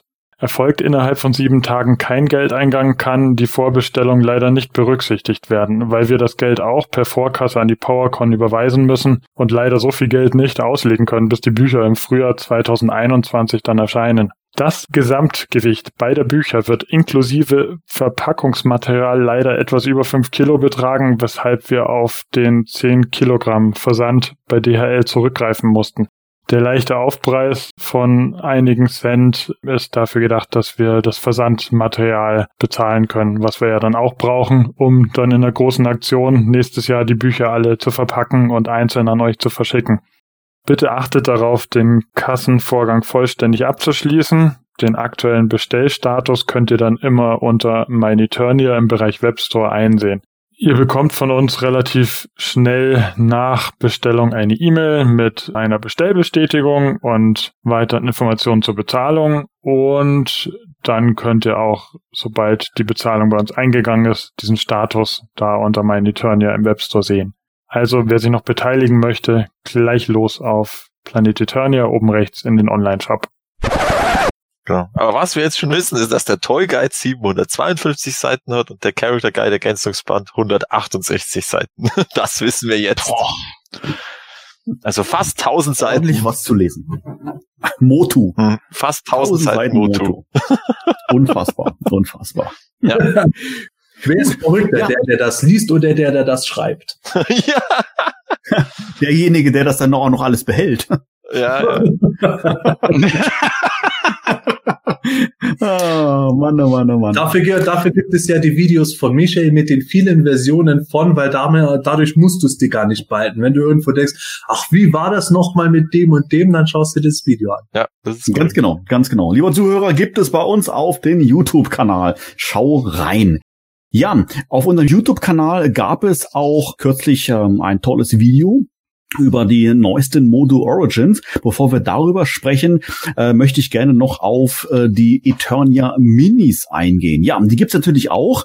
Ähm, ich weiß gerade gar nicht so aktuell. Ähm, wurden die bei uns im Einzelhandel schon gefunden in Massen? Ich glaube eher weniger.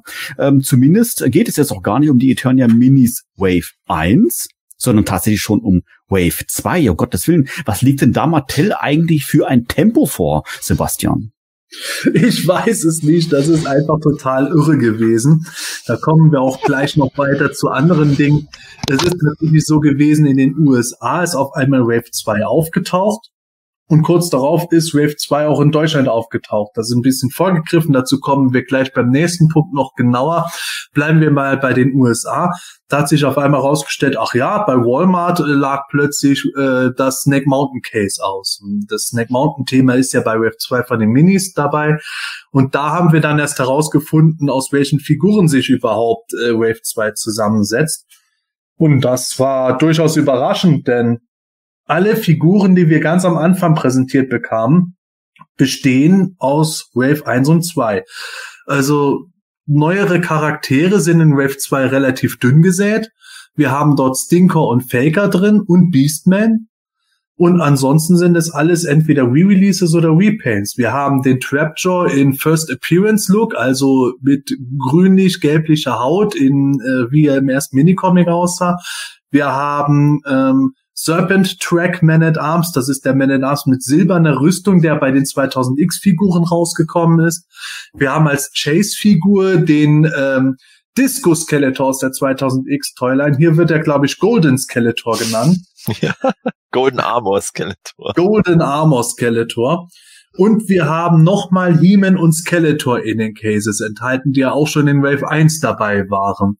Also tatsächlich ist das eine Wave, die zum Großteil aus Repaints besteht und zu relativ geringen Teilen aus neuen Charakteren. Ist natürlich ein bisschen enttäuschend, aber äh, die Hörer wissen es wahrscheinlich, ich mag die Minifiguren, deswegen werde ich wohl auch diese Sachen kaufen. du, ähm, äh, bitte korrigiere mich, wenn ich falsch liege. Wir hatten noch in Wave 1 noch mit Slime Pit Team in so einer Art äh, Chase-Figure mit dabei. Äh, welche ist denn das jetzt hier bei Wave 2? Ja, das habe ich gerade eben erwähnt. Bei Wave 2 ist es der Golden Armor Skeletor. Also der Disco Skeletor mit der Goldrüstung und so, der irgendwie so psychedelisch äh, in, den, in der 2000X Toyline bemalt wurde, wo bis heute kein Mensch äh, wirklich erklären konnte, warum der so aussah. Eines der Lieblings-Skeletor-Designs von Matthias, da hat er ah. schon die Moto Classics Umsetzung davon gewartet. Ja. Und jetzt ausgerechnet bei der Toyline, aus der er ausgestiegen ah, ist. Scheiße. Verdammt. Dann hol ihn dir doch einzeln, das ist doch nicht das Problem. Na, ich, ja, vielleicht. Ja, ja, das typische Sammlerproblem, ne? Habe ich eins, bei ich alles. Ja, aber wenn er die eine hat, collect them all, genau. Collect them all, ja. Ja, ich bin sehr begeistert von diesen Dingern. Die haben einfach irgendwas, was ich, ich kann es gar nicht beschreiben. Es ist so, so irre irgendwie. Alleine wie der Slime Pit He-Man zum Beispiel guckt, ja, oder auch der normale He-Man. Also die weißesten Zähne von Eternia. Also das ist schon, ich find's lustig. Ich habe richtig Spaß mit den Scheißdingern. Diese Figuren, da kommt es einfach auf den richtigen Preis drauf an, dann werden auch schon mehr Leute drauf abfahren. Das war bei der Meta Collector Zeit mit den Tupacs einfach maßlos mhm. überteuert. Und jetzt, also wenn man da jetzt halt so seine, sagen wir mal im Schnitt fünf bis sechs Euro dafür zahlt, das ist zwar immer noch ein relativ hohes Preislevel auf dem Segment, aber man hat halt einen gewissen Spaß. Es ist eine nette Sideshow-Traction. Ja, das stimmt, das stimmt. Ich konnte mit solchen Figuren nie was anfangen. Ähm, der Sepp hat mir zwei geschenkt und äh, ich bin begeistert. Und ich werde mir natürlich auch die anderen äh, Figuren holen, äh, sofern ich sie jetzt irgendwo finde. Bei mir ist natürlich ein bisschen schwierig. Ich habe kein Smith Toys bei mir ums Eck. Kommt erst im November. Ich muss noch, mich noch ein bisschen gedulden, wenn es um den Einzelhandel geht. Aber so lange muss man ja gar nicht warten. Man kann die Dinger ja irgendwie auch irgendwo auch sag ich mal, zu normalen Preisen online kaufen. An dieser Stelle vielleicht nochmal eine kleine Warnung an dich, lieber Zuhörer, lass dich nicht abzocken von überhöhten Preisen. Äh, zur Not wartest du einfach ein bisschen länger und dann bekommst du das wirklich zu regulären Preisen. Das ist einmal so ein bisschen der, der Gedanke bei diesen Origins und auch bei den Minis, dass sie einfach bezahlbar sind und das sollten sie dann auch bleiben. Ich finde das Ganze mit den Figuren äh, hier mit Wave 2 von den Minis und auch gleich unser Thema mit den äh, neuen Moto Origins, die verfügbar sind, alles irgendwie verwirrend. Wir sind so weit vom Fach, ja. Wir beschäftigen uns mehr oder weniger Tag ein, Tag aus mit den Themen, aber äh, ich finde es trotzdem irgendwie, sag ich mal, muss ich mir vorstellen, der Otto Normal äh, sag ich mal, 40-Jährige, der irgendwie die Figuren irgendwo entdeckt, der kann doch schon gar nicht mehr durchblicken, was zu welcher Wave gehört, wann was erscheint. Ähm, ähm, mal taucht hier was auf, mal taucht dort was auf. Wenn wir uns zurückerinnern, in den USA gab es für viele Wochen äh, immer nur Einzelfiguren. Jetzt tauchen mehr und mehr ganze Displays auf.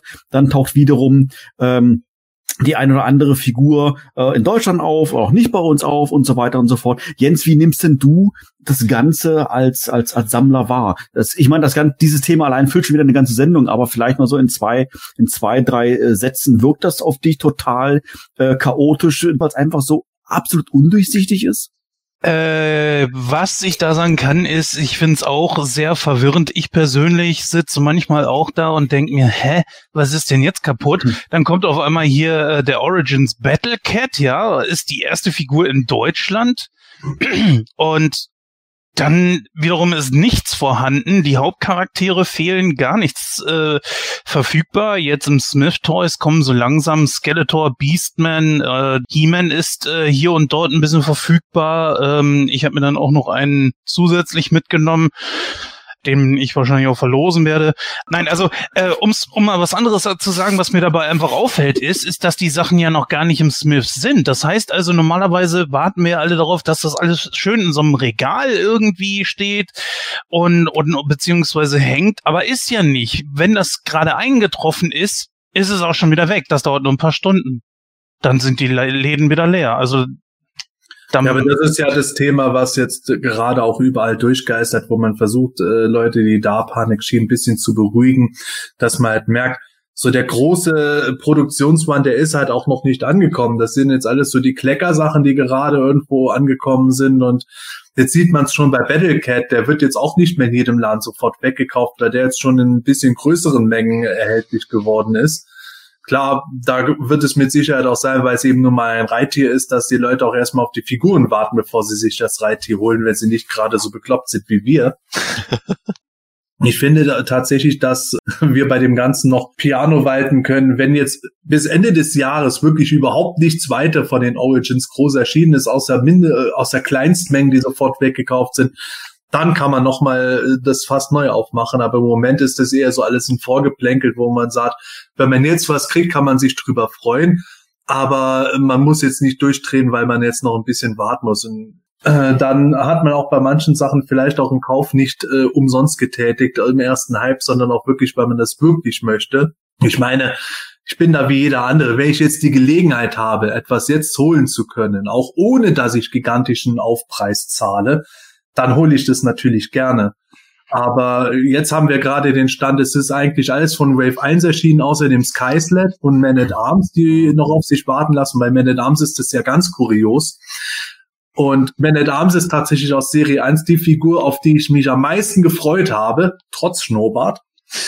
Aber es, es bringt mich jetzt auch nicht um, wenn der jetzt erst Ende des Jahres kommen sollte. Oder vielleicht kommt er jetzt auch schon im September, aber da kann ich auch durchaus drauf warten. Das finde ich jetzt alles nicht so tragisch und dann ist man auch ein bisschen entspannter bei dem Ganzen, als wenn man da jetzt so ein richtiges so ah, muss Gefühl hat. Und wenn die Sachen dann da sind, dann fällt man auf einmal in so ein gewisses Loch. Ich finde das eigentlich ganz cool, immer so beim Smiths anzurufen, einfach mal so vorbeizufahren. Das liegt ja auch direkt bei mir auf dem Weg zur Arbeit. Und wenn nicht, dann nimmt man sich halt eben mal was anderes mit. So, ähm, ich habe für mich jetzt zum Beispiel auch hier so diese, diese Mario-Figuren von Jax äh, entdeckt. Die fand ich ganz cool. Davon hole ich mir die, die ich äh, sehr gut finde und mit denen ich was anfangen kann. Das ist schon okay so. Außerdem äh, schließt man so neue Freundschaften, weil ich glaube, die kennen mich da mittlerweile sehr gut. Wäre aber schon wirklich mal schön, dass man wirklich mal so ein Regal da sie sieht, ja. wie, aber die kaufen einem ja alles weg. Es kann aber auch tatsächlich sein, dass wir äh, in vielen Läden gar kein Regal sehen werden. Ich meine, wir haben das gesehen, es gibt so ein schönes Display, das ich natürlich auch gern hier im Raum hätte bei den Amis, das es aber scheinbar nur dann gibt, wenn man mindestens, äh, ich glaube, 80 Figuren bestellt und dann muss man nochmal irgendwo Geld für das Display selber hinlangen oder so. Ich bin mir nicht mehr sicher über die Details, aber das gibt es halt nicht, wenn man nur zwei Cases von äh, jeder Figur irgendwo herholt. Ja. Und äh, das könnte ich mir durchaus vorstellen, dass es das vielleicht nur in ein oder zwei Filialen in ganz Deutschland überhaupt gibt, so die größten Smith Toys, äh, die sich mal dran getraut haben. Oder wenn das Zeug wirklich so durchstartet, dass sie dann irgendwo größer umgehen. Wir wissen ja auch gar nicht, ob Mattel jetzt in Deutschland das überhaupt dann anbieten wird an die Händler. Und wenn ich mir Smith Toys bei mir zum Beispiel in den Gegenden anschaue, egal wie groß oder klein, auch Transformers, das wird halt alles irgendwo, oder Star Wars, das wird alles in die Regale irgendwo gehangen und äh, manche Sachen werden weniger gehangen als vielmehr reingeschmissen und äh, egal wie viele Mitarbeiter da die ganze Zeit rumrennen, es sieht halt immer noch wie Kraut und Trüben aus. Ich befürchte, dass wir da in unserer Vorstellung, wie wir es in den 80er Jahren erlebt haben, uns ein bisschen zu viel Hoffnung machen, wie das heutzutage in den Läden aussehen wird. Auch wenn ich selber grundlegend auch geil finde, ja. die Sachen da zu sehen. Ja, ich glaube auch nicht, dass es wieder, dass es immer noch sowas gibt wie damals. Das ist ja jetzt immer mal wieder aufgetaucht, so diese Vorgaben für die Läden, wie die Masters Wand aufzubauen ist. Also irgendwie die Figuren in der Mitte und unten die Playsets und so. Ähm, das wird's auch, das gibt's natürlich jetzt nimmer. Es ist ja auch gar nicht mehr so der Platz da wahrscheinlich. Und, ja, das ähm, weiß man mittlerweile aber auch ja. so die Standards, wie man was aufstellt. Und ja das kannst du höchstens erleben, wenn du jetzt in den Smith Toys reingehst und guckst mal bei den Kleinkindersachen oder sagen wir mal den Kindergarten, äh, frühes Grundschulalter Kindersachen, wenn du da Paw Patrol oder sowas siehst, was wirklich so der Riesenrenner ist, da hast du mal so eine ganze Wand voll mit Paw Patrol ohne Ende oder PJ Mask ohne Ende. Mhm. Alles mögliche an Kram. So groß muss das erstmal werden, damit wir das bei den Masters sehen. Ja der Josh Graham von, also der neue Brandmanager, hat ja in dem PowerCon Panel gesagt, auf Nachfrage, dass es im Herbst auch international mehr verfügbar wird. Also ich glaube einfach der Herbst, es ist ja auch einfach äh, jetzt der Zeitraum, wo das hochgefahren wird Richtung Weihnachten und darum ich glaube jetzt einfach, der Sommer, das darf man jetzt nicht überbewerten. Also den, ja, ihr wisst ja, wie kritisch ich damals auch immer war, aber im Moment sage ich mir einfach, kann man das auch noch nicht so, richtig bewerten wegen Corona. Inwieweit hängt Mattel jetzt äh, irgendwie bei? Ist das deren Fehler oder haben die einfach gar keine andere Wahl, weil momentan äh, Corona so ein allherrschendes Thema ist? Da, ich glaube, da muss man ein bisschen milde walten lassen. Die Figuren kommen schon. Also es ist zwar schade mit dem Warten, aber naja, bleibt die Vorfreude. Ja, doof gesagt, aber so das auf alle Fälle, ja. Also ja. Ich, ich glaube auch, äh, dass es, äh, dass sie das, das Weihnachtsgeschäft auf alle Fälle mitnutzen äh, werden und auch mitnutzen wollen, wenn sowas dann alles klappt. Von daher schließe ich mich da selbst Aussage an. Geduld. Also das wird schon alles irgendwie kommen. Und äh, während wir hier äh, in Deutschland äh, warten auf Wave 1, ähm, hat der Sepp schon die ersten Teile von Wave 2 bekommen. Ja, unfassbar. Aber so ist das. Und ähm, das hat der gute Sepp natürlich äh, gleich genutzt für eine Weltpremiere. Ja, das heißt, äh, das erste Unboxing-Video von Orko und von Scareglow. Ja, was für eine Sensation. Sepp, erzähl doch mal so ein bisschen was. Ähm, wie kommt es denn dazu, ähm, dass jetzt diese beiden Figuren auf einmal äh, schon verfügbar sind? Das ist natürlich super geil gewesen, dass es so schnell ging. Ähm, diese Figuren, das ist das, was ich vorhin angeschnitten habe, zusammen mit äh, ein paar Cases von Wave 2 der Moto Minis hat, wie könnte es anders sein, der mittlerweile schon legendäre Laden Spielwelt Schütz in Neuötting plötzlich äh, Cases bekommen. Die waren ja etwas später scheinbar mit den Origins dran, als man es gewohnt war. Dadurch dafür hat es reingehauen. Die hatten Cases, da waren wieder He-Man und Skeletor drin, aber nicht weitere Wave 1 Figuren, sondern eben Orko und Scarecrow. Und das Sensationelle dabei ist eben, dass die Sachen auch jetzt erst im Herbst bei den Amis überhaupt erscheinen sollen, wenn nicht gar Ende des Jahres. Im Frühjahr nächsten Jahres sollen die bei uns erscheinen, frühestens Ende des Jahres bei uns. Ja, stattdessen ist es jetzt tatsächlich so gewesen, dass Deutschland und Spielwelt schützt damit auch äh, diejenigen waren, die als allererstes weltweit diese Figuren im Einzelhandel an den Endkunden ausliefern konnten. Und jetzt wissen wir natürlich nicht, woran das liegt. Es ist irgendwo ein totales Chaos, hat man das Gefühl, was äh, irgendwo abläuft, was Mattel hier kriegt und was die an wen ausliefern. Das ist irgendwo eher mehr Zufall als Planung, könnte man fast glauben. Ich kann mir zumindest schwer vorstellen, dass die jetzt mit Absicht gesagt haben, ah, dem Schütz, dem schicken wir jetzt die ersten Figuren, um die Leute so richtig zu hypen. Mhm. Erst Deutschland und dann die ganze Welt. Also das ist, glaube ich, unrealistisch. Aber äh, nichtsdestotrotz, wir profitieren davon. Zur 2000X-Zeit hatten wir das große Glück, dass wir Snake, Armor, He-Man etc. und die ganzen Snake-Men als erstes weltweit hatten, durch einen verrückten Zufall. Jetzt haben wir halt Orko und Scarecrow zuerst bekommen natürlich in verhältnismäßig geringer Menge wieder. Also die ganzen Vorbesteller, äh, die wurden jetzt schon mal bedient beziehungsweise informiert. Äh, dass sie jetzt halt die und die Figuren bekommen könnten, statt den und denen erst einmal. Ich glaube, die meisten, die werden jetzt überglücklich sein, dass sie die kriegen. Und ja, wie immer heißt es dann abwarten, bis äh, die ganz normalen Releases alle kommen. Aber das war ein schönes Early Bird Ding und ich muss auch da tatsächlich sagen, dass dieses Video dann überhaupt über PE zustande kam, das haben wir allein dem Jürgen Bogner wieder zu verdanken. Der ist ja in der Nähe von, von, Alt, äh, von Neuöttingen immer und äh, konnte dann tatsächlich diese Figuren holen. Da hat er das halt erzählt. Ich habe da gesagt, ah, könntest du vielleicht auch für mich noch jeweils ein Exemplar? Und dann hat er auf einmal angerufen und gesagt, du, ich komme vorbei, dann hast du die noch dieses Wochenende und machst ein Video. Ich so, was, wie? Ja, Doch, ich, bin eh quasi schon halb auf dem Weg da. Ja, und dann hat er das tatsächlich, ich glaube, es war Freitagnacht gegen Mitternacht habe ich eine Nachricht dann aufs Handy bekommen, die ich erst am nächsten Morgen gesehen habe. Ja, ich habe es dir gerade vor die Tür gestellt, musste weiter. Und dann haben wir das Video halt durchgehalten. Also, also es ist sensationell. Das ist eine Ach, Story, die kann man, glaube ich, noch Jahre später erzählen. Aber großartige Aktion. Ich war da wirklich super dankbar. Und deswegen hat es mich auch gefreut, dass wir jetzt halt äh, diese Figuren so schnell auch in dem Video vorstellen konnten. Doch so, vor allen anderen. Ja, ja, klar. War doch ja, immerhin. Ja. Ich meine, dadurch kommen natürlich auch die Zugriffe zustande, was natürlich schön ist. Wir sagen es ja immer wieder, äh, liked uns auf YouTube nicht nur, sondern abonniert uns auch. Das äh, hilft natürlich auch, den Kanal zu verbreiten. Ich meine, als ich da, als ich das mit den 2000 meiner Tochter, der Jüngste etc. hat die gesagt, oh, kriegst du jetzt Geld? Nein. Nein. also, also da, sind, da sind wir noch weit davon entfernt, aber es ist eine schöne Art der Anerkennung natürlich einfach. Und ja, es ja. hilft uns einfach, das ein bisschen zu verbreiten. Auf alle Fälle. Ja, lieber Hörer, äh, an dieser Stelle, Sepp hat, Sepp hat es gerade schon äh, gesagt, äh, wenn du magst, teile doch das Video äh, in all den Gruppen, wo du aktiv bist. Das hilft uns wirklich ganz enorm.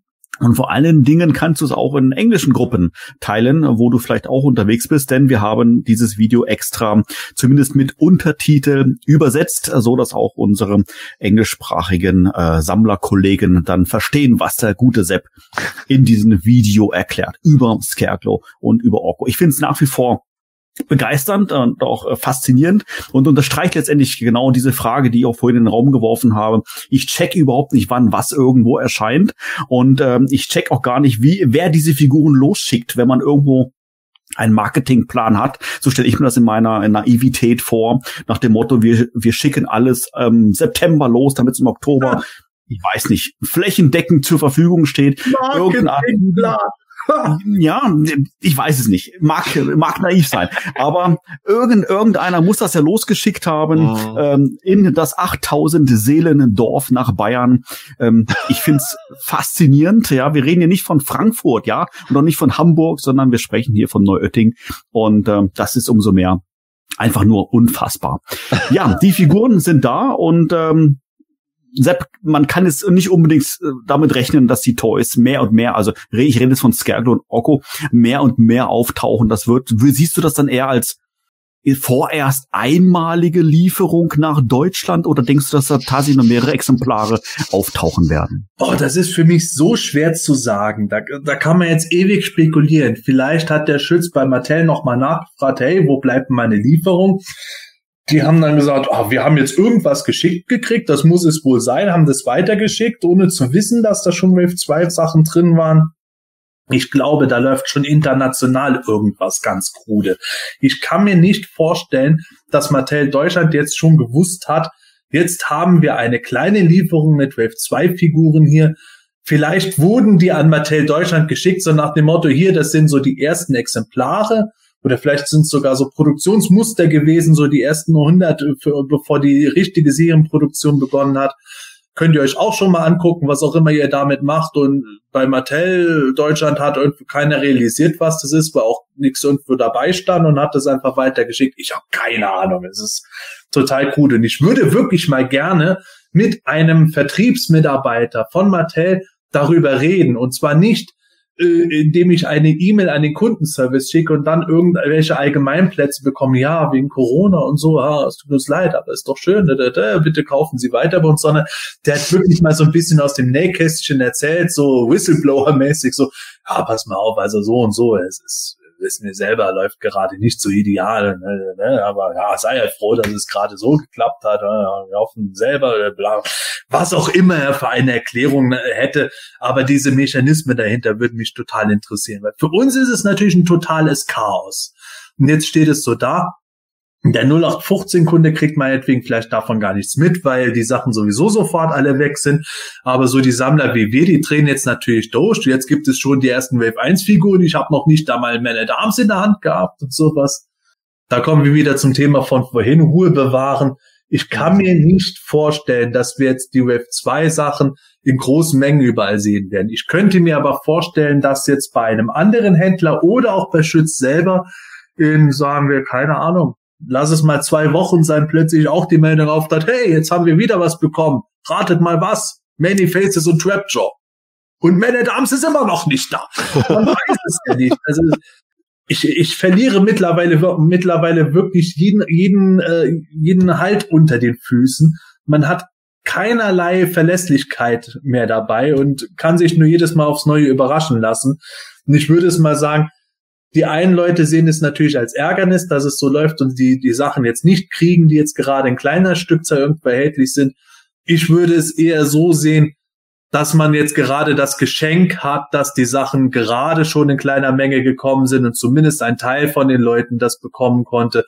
Und die meisten, äh, die das kriegen, werden das, glaube ich, jetzt auch nicht scalpermäßig irgendwo weiter verkaufen, sondern doch für sich behalten, sich dran erfreuen. Und der Rest muss leider Gottes warten, das ist kacke, aber toi toi toi, dass äh, das alles ohne Probleme erhältlich sein wird, wenn es auch regulär erscheinen soll. Ja, was dem Ganzen äh, so ein bisschen i-Tüpfelchen gibt, also es war wohl ja in diesen Cases, das sind ja He-Man, Skeletor, ähm, Scarecrow und Orko sind ja in einem so einem Viererpack. Da war wohl auch einmal oder ein paar Mal, keine Ahnung, war ein Skeletor drin, der eben nicht die normale Verpackung hat, sondern ein He-Man and the Masters of the Universe Logo, also so wie der Cartoon und der Name steht zweimal drauf, Skeletor und Esqueleto und nur spanische beziehungsweise portugiesische Texte drauf. Also es gibt wohl irgendwie eine Art Variante der Verpackungen für den spanischen und oder südamerikanischen Markt. Und der ist irgendwie in diese Lieferung für Mattel Deutschland an den Schütz gelangt. Warum, weiß keiner. Ja, ich bin ja auch tatsächlich äh, Schütz-Vorbestellkunde äh, und habe eben auch diese E-Mail jetzt gekriegt. Ich habe es natürlich vorher schon gewusst, aber ich habe dann auch eine E-Mail gekriegt von Erna übers Wochenende. Ähm, ja, wir haben jetzt eine Lieferung von Mattel bekommen, aber es ist falsch. Also das war wohl definitiv nicht erwartet von Schütz, dass das so kommt. Und ich habe natürlich ja gesagt, dass ich dann diese vier Figuren jetzt nehme, statt der von mir vorbestellten Wave 1. Vielleicht ist ja auch bei mir ein Esqueleto drin, ich weiß es nicht. Ja, ich hatte mit meiner Evelyn eine genau, das stimmt, genau, das hast du ja in deinem Unboxing-Video. Äh, du hattest eine US-Evelyn, das ist auch interessant. Ja, genau, genau. Da sind natürlich die Sprechblasen mhm. mit drin. Das heißt also, ich äh, könnte, wenn ich wollte, mir das mal vernünftig durchlesen und wüsste dann, was für eine Geschichte da eigentlich erzählt ja. wird. Klar, man kann sich das so natürlich aber jetzt zurechtbiegen. Aber du könntest auch unseren Podcast hören, wo wir über das Minicomic geredet haben.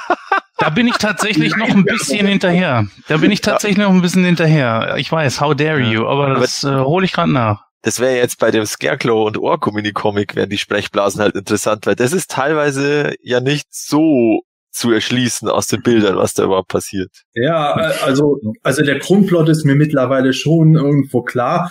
He-Man, Many Faces und Orko gehen nach Castle Grayskull und äh, plötzlich taucht Scarecrow vor Orko auf, nachdem die anderen beiden schon drin sind und äh, Orko wird von Scarecrow und Trapjaw dann gefangen genommen und Skeletor nutzt irgendwie seine Magie, um Orko, äh, keine Ahnung, der, der bestrahlt Orko und wird dann selber zu einem bösen Orko, also Skeletor. Und als böser Orko dringt Skeletor nach Grayskull und versucht He-Man hinterrücks zu erdolchen was aber vereitelt wird, weil He-Man ist in Wirklichkeit Mandy Faces, der sich verkleidet hat. Und der echte He-Man taucht dann auf oh und oh äh, hat Skeletor quasi dann festgenagelt. Und in der Zwischenzeit kann sich der echte Orko aus seinem Käfig befreien, weil Trapjaw irgendwie gepennt hat und Scarecrow, keine Ahnung, der war mal away from Keyboard.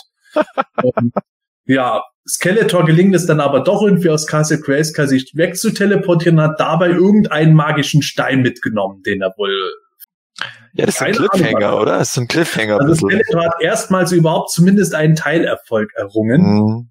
Und ja, Aber tatsächlich, ohne Sprechblasen weiß man halt nicht genau, was hat es jetzt mit diesem Stein auf sich. Vielleicht beschwört er damit äh, Faker, keine Ahnung.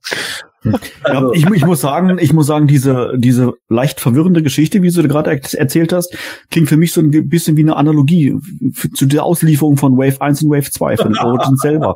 Das ist irgendwie ein bisschen alles durcheinander. Aber ähm, ich habe noch was anderes denken müssen, Sepp, und zwar, äh, lieber Zuhörer, es gibt ja das ein oder andere Mini-Comic aus den 80ern, was auch nicht übersetzt wurde. Damals haben sie sich aber, um Gottes Willen, warum eigentlich englische Texte mit ausgeliefert? Ich weiß nicht, wie man auf so eine doofe Idee kommt. Natürlich Spaß, ist natürlich die, die bessere Variante. Und wir haben diese englischen Mini-Comics ähm, auf Planetonia, unserer Comic-Area, übersetzt. Das hat der gute Sepp gemacht und ich erinnere mich, dass er hin und wieder mit den deutschen Texten Platzprobleme bekommen hat, weil natürlich die Sprechblasen so sind, wie sie sind. Das Problem haben wir jetzt nicht mehr, Sepp, weil jetzt haben wir nämlich eine, eine Comic-Version ohne Sprechblasen und du kannst das dann quasi leicht. das macht sie leichter, ja. Du kannst dann die Sprechblase über die ganze Seite spannen und den Text reinschreiben. So also das Skeletors Gesicht. genau, richtig. Also wir sind jetzt nicht mehr ähm, an das äh, Sprechblasen-Layout gebunden. Sollten Stimmt. wir diese Comics mal übersetzen. Ja, so ist es. Tatsächlich haben ja. wir auch vor, diese Comics zu übersetzen, beziehungsweise ich. Das erste Minicomic Beast Barrage, äh, das kann ich jetzt schon übersetzen. Ich warte aber noch für einen äh, geeigneten Zeitpunkt drauf, weil ich finde, jetzt ist es noch ein bisschen zu früh. Das zweite Minicomic, dessen Titel wir noch nicht einmal wissen im Moment, werde ich dann natürlich auch übersetzen. Da warten wir jetzt nur tatsächlich drauf, bis die ersten Amis mal ihre Exemplare haben, dass wir auch mal die Originaltexte überhaupt sehen können. Aber äh, das ist schon gut, wie du es ansprichst, Manuel. Wir haben ja schon bei den Minicomics jetzt auch Varianten. Ich habe einen Minicomic, wo also von Wave 1, wo vorne Beast Barrage draufsteht, ein anderes, da steht vorne nichts drauf. Äh, daran sieht man schon, dass wir da teilweise irgendwo schon Running Production Changes bekommen haben. Und ich finde es immer noch schwierig, dass wir überhaupt keine Texte bekommen bei den Heften gerade jetzt, nachdem es mehrere Seiten sind, wo man dann am Ende überhaupt nicht so richtig weiß, ja, verpasse ich jetzt was von der Story oder nicht? Ist es vielleicht sogar besser, wenn keine Texte drin sind, weil die Texte im Original so schlecht wären? Man kann es ja nicht beurteilen, bis man das Original gesehen hat. Ich finde, Mattel hätte sich da gar nicht die Mühe machen brauchen, irgendwo diese textlosen Versionen zu drucken. Hätten sie wirklich alles in einem Rutsch immer US machen sollen. Und dann hätte man die Pille halt geschluckt, aber wer weiß, was bei denen vorgeht. Krude. Ja, also für mich ist diese, diese sprechblasenfreie Version absolut sinnbefreit. Ja, ich verstehe das nicht, warum man sowas macht.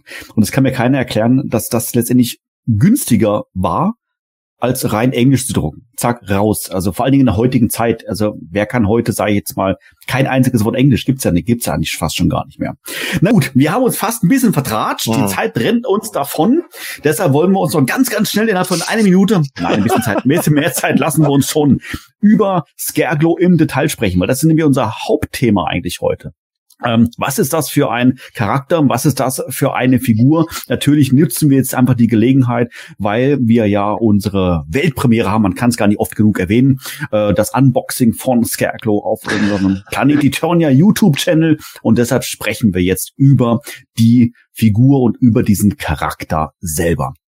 Ja, ich weiß gar nicht, wo fangen wir denn da am besten mal an? Ähm, die Figur, na, ja, bleiben wir vielleicht sogar bei, der Figur. Äh, die Figur selber gab es äh, in relativ vielen Toylines in den letzten 30 Jahren. Natürlich hatte Scarecrow seinen Anfang in der Vintage-Line. Und ähm, ja, ich frage mich letztendlich, so im Rahmen meiner Vorbereitung, ähm, warum ist das eigentlich so ein beliebter Charakter? Warum ist das eigentlich so eine beliebte Figur? Ähm, wenn man es mal ein bisschen nüchtern äh, betrachtet, ähm, ist es letzt letztendlich eine Figur, die relativ wenig Zubehör hat. Den Mantel lassen wir mal weg. Ähm, ein, einmal sein, sein, seine Sense oder was das sein soll, ist äh, mit, mit dabei. Aber destotrotz ist es, ist er enorm populär. Und natürlich darf man an dieser Stelle nicht ähm, vernachlässigen, Mal, sicherlich auch warum. Ähm, eins von Sepps Lieblingsfeatures generell bei Actionfiguren, Glow in the Dark. Die Figur leuchtet nachts und ich glaube, das ist somit ein Punkt, warum er einfach sensationell gut ankam. Ich frage mich, ähm, warum überhaupt dieses Glow in the Dark Feature so relativ spät erst eingesetzt worden ist. Ähm, Scareglow selber kam äh, die erste Version erst in Wave 6 1987, aber bis dahin wurde ähm, Glow in the Dark, Phosphor, so gut wie gar nicht bei Moto eingesetzt. Hier und da so Einzelteile mal. Wir erinnern uns an den Stab von Evelyn oder den Warrior Ring beispielsweise. Aber als Figur war er tatsächlich einer, war er die erste Figur, die in diesem Maße umgesetzt wurde. Ja, einleitend vielleicht mal hier die Frage an euch. Ähm, hattet ihr diese Figur als Kind? Ähm, wie habt ihr Scare Scarecrow als Kind äh, wahrgenommen? Als Kind hatte ich ihn nicht.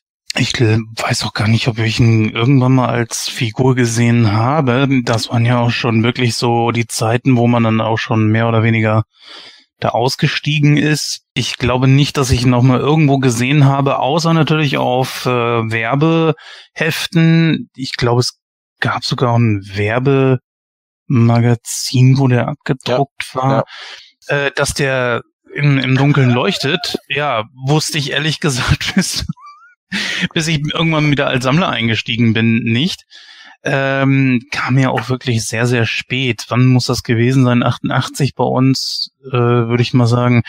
Und ähm, das auch in der vorletzten Wave, der letzten großen Wave. Und vor allem, warum ist er so beliebt? Erst einmal ist es, dieses ganze Feature ist ziemlich geil. Glow in the Dark, wenn man das dann einfach mal äh, so sieht. Ich habe ja jetzt auch nur den, den Classics hier und der leuchtet nach wie vor nach äh, fast einem Jahrzehnt und das ist einfach ein cooles Feature. Aber es ist auch einfach das Aussehen, einfach ein wandelndes Skelett. Äh, und natürlich klar die Erwähnung im Hörspiel, obwohl mir erst im Nachhinein klar wurde, das ist jetzt nicht einfach irgendein dahergelaufener, den man mal eben dazu geschrieben hat. Mir hätte der als Kind wahnsinnig gut gefallen. Das Feature war jetzt natürlich im Hellen nicht zu gebrauchen, aber trotzdem, äh, alleine das Aussehen ist so gigantisch geil. Äh, ich habe ihn auch im, im Laden nicht wahrgenommen. Ich weiß gar nicht, ob der bei uns irgendwie ein bisschen rar gesät war, aber eigentlich schade. Ja, tatsächlich hatte ich generell beim letzten Masters-Jahrgang nicht viele Erinnerungen von den äh, normalen Heroic und Evil Warriors, dass ich die im Geschäft gesehen hätte. Ich kann mich zwar noch dran erinnern, dass ich die Zauberin gesehen habe und die Snake Man auch, aber äh, Scarecrow und Ninja habe ich so gut wie nie gesehen. Scarecrow kann ich mich überhaupt nicht dran erinnern, Ninja ganz wenig, weswegen ich schon fast davon ausgehe, dass Scarecrow durchaus aufgrund seines Designs halt sehr schnell gekauft wurde in den Geschäften bei mir in der Gegend. Hm. Aber hm, ich sag mal, ist dann so ein Glow in the Dark Feature und nicht einfach ein ähm, ein Must-Have für Actionfiguren? Mach alles Glow in the Dark und das Zeug wird gekauft wie verrückt? Ja, wenn man mich damit ansprechen will, vielleicht schon. ich glaube, das also, wäre dann, dann schon eher ein Overkill. Also ähm, ja. so vereinzelt eingesetzt ist das mit Sicherheit eine ganz coole Sache.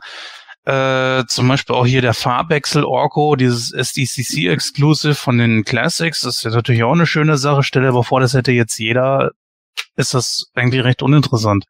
Ich meine auch mal irgendwo gelesen zu haben, dass wenn in einer Toyline irgendwann Glow in the Dark eingesetzt wird, dann ist das Ende kurz, äh, dann steht das Ende kurz bevor, weil das so die, die letzte Möglichkeit ist, es noch zu pushen irgendwie.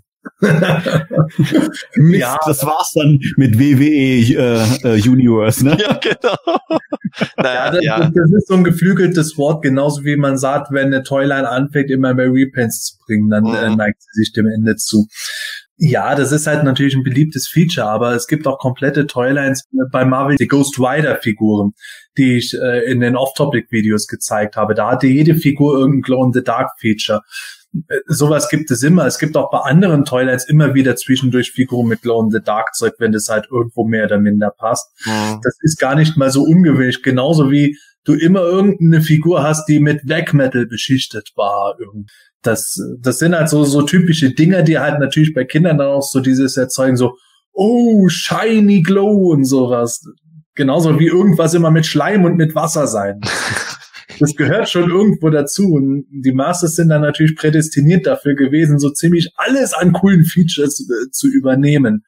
Und wenn man jetzt die Vintage-Figur von Scarecrow auch sieht, da war ja nur der Kopf neu und äh, der Umhang. Der Umhang war auch nur aus Stoff. Also das war ja schon wirklich so eine von den Figuren, die ultra billig zu machen waren in einer Zeit, als Mattel mittlerweile gewohnt war, so gut wie jede Figur fast komplett mit neuen Gussformen zu produzieren. Und erst am Ende haben sie noch mit den paar Repaints versucht, noch ein bisschen was rauszuholen und das Budget wieder zu reduzieren, als der Umsatz geschrumpft ist.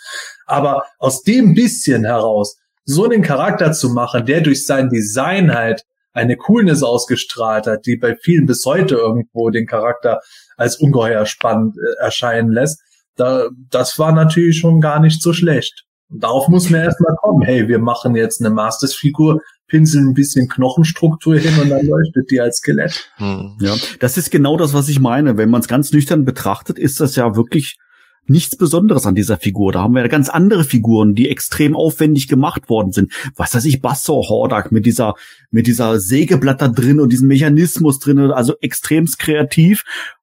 Und die haben halt letztendlich nur, okay, okay, sie leuchtet aber eigentlich nur eine ganz simple Figur. Aber trotzdem muss ich sagen, ist sie mir als Kind tatsächlich aufgefallen beim Real damals, ja.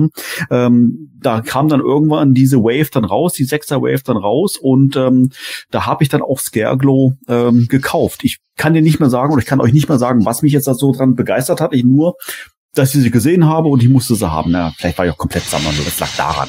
Keine Ahnung. Ich weiß es nicht. Aber ich habe sie zumindest gekauft. Punkt aus Ende. Ähm, Matthias, wie war denn das bei dir? Also wir haben sie auch gehabt als Figur. Ich glaube, mein Bruder hat sie mal irgendwann gekriegt. Ich bin mir nicht mehr sicher, ob es auch im Urlaub war, weil wir haben auch im, im Italien-Urlaub immer relativ viel Figuren gekriegt. Aber also Scarecrow war ja definitiv in Deutschland erhältlich. Also ich glaube, das war jetzt keine von denen, die nur in Italien oder so zu bekommen waren. Wir haben den beide, glaube ich, gemocht. Äh, aber ich weiß, glaube ich, gar nicht mehr, ob wir den so oft leuchten haben lassen. Der hat einfach so auch funktioniert als wandelndes Skelett. Ja, ich glaube, das war tatsächlich einer der Punkte, weil es einfach so ein Skelett, das geht halt immer, ja. Und also ich fand den Umhang damals auch schon cool, weil das war ja auch was besonders bei den Masters. Da hat der ja eigentlich keine Figur so einen richtigen gescheiten Umhang und, und das war schon was Tolles. Deswegen, glaube ich, ist der so gut angekommen. Ich fand tatsächlich auch den Auftritt oder, oder so dieses, da war ja das Search for Keldor Minicomic dabei. Das war immer eine, eines meiner Lieblingscomics, äh, Minicomics und ist es auch heute nur. Und da hat er ja auch einen halbwegs coolen Auftritt. Also Klar verliert er irgendwann, aber, aber er ist jetzt nicht der totale Volltrottel. Irgendwie so dieses Gesamtpaket stimmt. Und wir haben ja auch noch dieses Mysterium, ob er jetzt Skeletor selber ist oder nicht. also ich komme mich da auch noch ja, daran ja. erinnern, dass, dass wir damals über, überlegt haben. Das mag aber dann sicherlich dann daher gekommen sein durch den Untertitel, den sie der Figur verpasst ja. haben. Evil Ghost of Skeletor oder Skeletors gespenstischer Schatten. Schatten. Ja. Ähm, die, ich glaube, das Gerücht hält sich nach wie vor noch irgendwo, ob es tatsächlich, wie du gerade sagst, Skeletors Geist ist. Wir haben es natürlich auch am Anfang der genau. Sendung, äh, lieber Zuhörer, ein bisschen durch den Kakao gezogen, genau diese, diese, diese Geschichte. Aber ähm, ja, das bringt uns ja fast schon, sagen wir mal, von der Figur mal zu den Origins. Ähm, ist, gibt es von der Figur ein sag ich mal, eine einheitliche Ursprungsgeschichte oder gibt es, sag ich mal, in den letzten 30 Jahren wieder gefühlt ähm, zehn verschiedene? Sepp, wie hast du das wahrgenommen? Mm, es gibt nicht eine einheitliche Geschichte, aber es gibt ähm, gar nicht mal so viele verschiedene. Äh, lustigerweise erinnere ich mich noch, mein erster Forenbeitrag bei Heman.org war ich, an Ende der 90er. Äh, eine Debatte um Scarecrow. Ist er jetzt die Seele von Skeletor oder nicht? Und ich habe dann gesagt, das ist doch ein Schwachsinn. Wie kann man drauf kommen? Ey, jetzt äh, stellt euch doch nicht so an. Ist doch ganz logisch, dass er nicht der äh, echte Seelengeist von Skeletor ist, sondern nur irgendein anderer Charakter.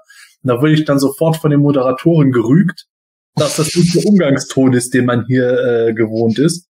Ja, dann wurde ich Moderator. da konnte ich bestimmen, was der Umgangston ist. Ah, Nein.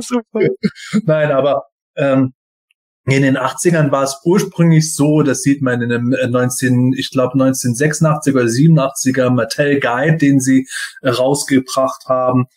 Und äh, das wurde dann auch zum Beispiel im UK-Material verwendet und auch in den Marvel Comics dass Scarecrow von Skeletor quasi geschaffen werden sollte. Skeletor hätte irgendwo dieses Wesen äh, als Abbild seiner selbst geschaffen. Und damit wäre das halt eben der Geist von Skeletor. Äh, das wurde auch mehr oder minder irgendwo äh, so benutzt eben bei den Quellen, die ich gesagt habe. In Deutschland, in den deutschen Werbemagazinen aber wurde dann tatsächlich geredet, Skeletor kann jetzt als sein böser Geist irgendwo äh, auftreten, indem er halt seinen Geist jetzt irgendwo na, äh, wohin äh, sendet und teleportiert. Und wenn er seinen Geist jetzt irgendwo aussendet, dann sieht er halt eben aus wie Scarecrow. Das war ganz abstrus. Da waren es wirklich ein und dieselbe Person. Ansonsten war es aber auch im Minicomic, den Matthias erwähnt hat, immer so, dass Skeletor eine separate Person war. Das Problem dem Minicomic war nur, dass Skeletor hat gesagt hat, ah, ich brauche neue Camper, ich hole mir jetzt die äh, bösesten und fiesesten aus Zeit und Raum hervor. Und dann kam Ninja und Scarecrow und dann wurde halt gesagt, ja, aus Raum, also aus einer anderen Dimension stammt dann Ninja und aus der Zeit, also aus der Zukunft stammt dann Scarecrow, weil das der tote Skeletor sei. Das war so die Fanspekulation dabei, die aber so nicht gedacht war. Ja, das hat dadurch ist diese Debatte dann eben entstanden und äh, bei den 2000Xern hatte Scarecrow dann eben nur in einem Comic einen Auftritt, da war es auch so ganz ähnlich, der wurde aus einer anderen Dimension nach Eternia von Skeletor mhm. war also auch ein separater Charakter. Und erst bei den Moto Classics wurde das dann viel näher noch beschrieben, wer Scarecrow eigentlich ist, beziehungsweise da wurde ein Origin für ihn erfunden. Und dort wurde dann eben auch der Untertitel geändert, damit der eben nicht mehr missverständlich ist. Obwohl ich die Prämisse, dass es Skeletors Geist aus der Zukunft ist, der selber als Geist zurückgekommen ist, eigentlich ganz cool finde. Muss das ich sagen. auch gut, ja. Ja, aber das ist dann auch schon wieder so eine Schwierigkeit. Warum erkennt Scarecrow sich selbst nicht und solche Späße oder sagt nicht irgendwo, hey, ich bin viel älter als du, du Arsch. Und übrigens, äh, Daphobie ja. und Daphobis, wenn den Küchenboden nicht richtig gewischt hat, pass besser auf, bevor du rutschst. Ja, klassisches Zeitparadoxon, ja klar. Ja, also das ist halt alles so ein bisschen. Ich denke ich denk mal, man kann halt letzten Endes sagen, die offizielle Absicht war in den 80ern, dass Scarecrow ein von Skeletor geschaffenes Wesen wäre, das so ein bisschen eine ähnliche, eine grundlegende Ähnlichkeit zu ihm haben könnte oder auch nicht. Und das wurde dann halt spätestens bei den Moto Classics als offiziell ganz anders nochmal dargestellt. Ja, ich glaube, also das verstehe ich auch so. Ich glaube, es ist einfach nur ein reines Missverständnis.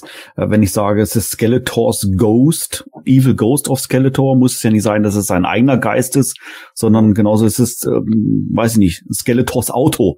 Das heißt aber nicht, dass lang, noch lange, dass er mal ein Auto war oder irgendwas. Ne? Also ja, ja genau, Evil Robot of Skeletor, das wäre dann Faker gewesen. Ja, genau. Das, genau dass das halt äh, der Skeletor in Robotform ist, ja genau. Hätte man dann auch so falsch interpretieren ja. können. Das stimmt, ja. Wenn es das Hörspiel Origin bei den Amis gegeben hätte, Trapjaw, Evil Bodyguard of Skeletor, hätte sich auch keiner gewundert. Ja. Aber Evil Ghost of Skeletor und dann hat der auch noch ein Skelettgesicht wie Skeletor. Ja. Also es ist ja nicht dasselbe, aber es ist halt ein Skelett letzten ja. Endes. Ja. Da kann man schon verstehen, dass gerade dann Kinder, ich meine, wie alt waren wir, zwischen sechs und zehn Jahre, dass man dann sich irgendwo schon denkt, ja, ja, ja könnte ja sein. Ja, und es war ja ein Werbemagazin so drin gestanden. Das dann erst recht und das gab es auch noch gratis. Das, heißt, das muss doch stimmen. Man muss das Charakter nicht mal selbst haben, um zu wissen, ja klar, das ist der Skeletor. Ja. Hm. Ja, da ist schon was dran. Das stimmt. Du sage mal, ähm, Moto Classics ähm, haben wir jetzt auch gerade schon fallen fallen lassen dort hat die Figur äh, oder der Charakter Scareglow ähm, wird da zusammengeschrieben. Was hat das denn das für eine Bewandtnis? Ähm, Gab es da wieder irgendwelche Namensstreitigkeiten oder ist das jetzt ein neuer Scareglow, weil er einen neuen Namen hat, äh, ohne, ohne, ohne Leerzeichen, Sebastian? Ich habe ehrlich gesagt keine Ahnung. Ich kann mich nicht dran erinnern, dass es da irgendwo von Scott Knightley damals eine Aussage gab, ja, den haben wir zusammengeschrieben, weil die Auseinanderschreibung hätten wir nicht markenrechtlich schützen können.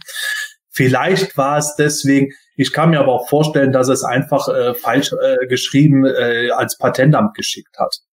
Und ich meine, Scarecrow, das ist ja ein Wortspiel von Scarecrow, also Vogelscheuche auf Englisch. Und Scarecrow wird ja zusammengeschrieben. Und entweder Scott Knightley oder ein anderer Mattel-Mitarbeiter halt dann auch gesagt, ja klar, Scarecrow wird auch zusammengeschrieben würde mich nicht wundern, wenn das der Grund war. Bei Wellman ist es ja auch immer so, wird Wellman jetzt mit oder ohne Bindestrich geschrieben? Das ist auch ganz unterschiedlich immer wieder mal. Und ja, ich glaube, das war einfach so eher ein Irrtum. ja, das ist so eine, so eine Situation, wo wir Fans uns mal sonst was vorstellen, so ein zehnstündiges Meeting mit, äh, schreiben wir Scare, äh, Scarecrow, äh, Scareglow jetzt mit Leerzeichen oder ohne und im Endeffekt war es irgendein Azubi, der einfach, weiß ich nicht, auf der Tastatur eingepennt ist oder irgendwas, ja. Ah, oder auf Absenden. persönlich gesagt haben, mach den Leerschutz. Ja. Wunder, ja, manchmal sind es aber auch nur Kleinigkeiten, ne? Wie was weiß ich, wenn die auf dem Patentamt stehen, wollen da irgendwas äh, anmelden, dass es manchmal wirklich nur um die Schreibweise geht. Ja, das stimmt. Also ich, mir ist letztendlich wurscht, mit oder ohne äh, Leerzeichen Scare Glow. Ich muss, ich muss mich echt konzentrieren, dass ich nicht dauernd Scare Crow sage. Das ist unfassbar, jetzt wo du es erwähnt hast.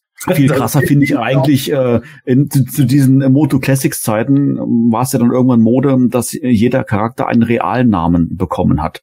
So natürlich auch äh, Scare Glow mit Karak Null ich kann mit diesen Realnamen teilweise heute überhaupt noch nichts anfangen. Ich kann auch mit denen nichts anfangen.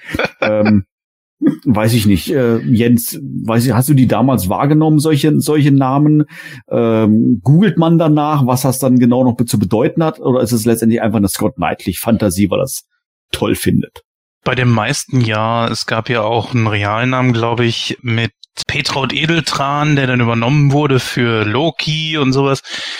Äh, ja, bei manchen und wahrnehmen auch. Bei manchen habe ich mir auch einen Scherz draus gemacht, wie bei Hordak mit Hector Kur habe ich mir so dieses Bild genommen von Hector, der Ritter ohne Furcht und Tadel, ja, Hector Kur, der Ritter ohne Furcht und Tadel.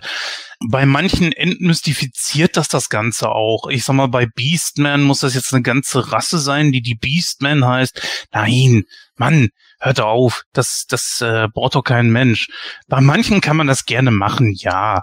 Aber bei den meisten finde ich das nicht so gut. Du spielst jetzt gerade auf die DC Comics an, oder? Die neueren, wo von mehreren Scarecrows die Rede war. Nee, äh, der Realname von Scareglow ist ja Karaknul auf dem Cardback von, von den Classics. Und das wiederum, da denke ich mir, naja gut, okay, das geht noch irgendwo okay, weil er ist nun mal ein Geist. Das heißt, er muss, wenn er nicht irgendwie böse geschaffen wurde, was ja hier wohl, glaube ich, laut den Classics-Biografien nicht der Fall war, dann muss er ja irgendwo vorher mal jemand gewesen sein. Dann kann man ihm auch ruhig einen realen Namen geben. Ja, genau. Er war besessen von Castle Grayskull mhm. und äh, als Geist hat er dann diesen Schlüssel von Grayskull dabei, als quasi Verhöhnung. Er ist zwar vollkommen nah dran, kann aber nie rein. Und das ist ja seine Bestrafung quasi. Und deswegen, ja, muss er ja vorher jemand gewesen sein. Das ist ja dann auch okay. Aber dass nicht einer mal einfach so geboren sein kann, das finde ich dann auch schon ein bisschen merkwürdig. Ja, also die Biografie bei Moto Classics fand ich schon cool, dass er da ja der Kopfgeldjäger war, war von Grayskull besessen. Zur Strafe wurde er, ähm, beziehungsweise als er tot war, wurde er dann verbannt und wurde zu diesem Geistwesen, das dann irgendwie diesen Tornister mit dem Schlüssel hat, den er nie öffnen kann. Ich glaube, da haben wir in einem früheren Podcast auch über die Biografie geredet und gesagt, ja, was ist denn jetzt, wenn er bei Skeletor steht und Skeletor dann was ist denn das für ein Tornister? Ja, da ist der Schlüssel von Grayskull drin und Skeletor kann ihn öffnen. Das wäre natürlich Aber ähm, ich finde die Biografie grundlegend da schon ganz cool, die sie bei Moto Classics für ihn reingebracht haben. Der Name, ja gut, das, das hört halt sich an, als hätte der Brandmanager damals Scrabble gespielt und das wäre übrig geblieben. Das, oder, oder aus einem äh, Rollenspiel Namensgenerator, dass du halt irgendeinen so Fantasie-Namen dir zusammen äh, nimmst. Ja, nicht ganz. Also, ich habe mal mit Gordons guten Kumpel Scott telefoniert und der hat da noch ein paar Infos dazu.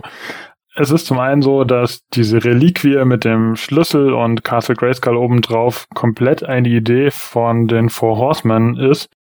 Denn ursprünglich hatte Mattel den Plan, mal die Moto Classics Figuren irgendwann in einem Jahr, wo der Spielfilm mal in die Kinos kommt, auch in den Einzelhandel zu bringen, aber dann mit eventuell weniger Bemalung und auch weniger Zubehör. Und deswegen hatte man eigentlich geplant, immer mindestens zwei Zubehörteile zu jeder Figur dazu zu packen.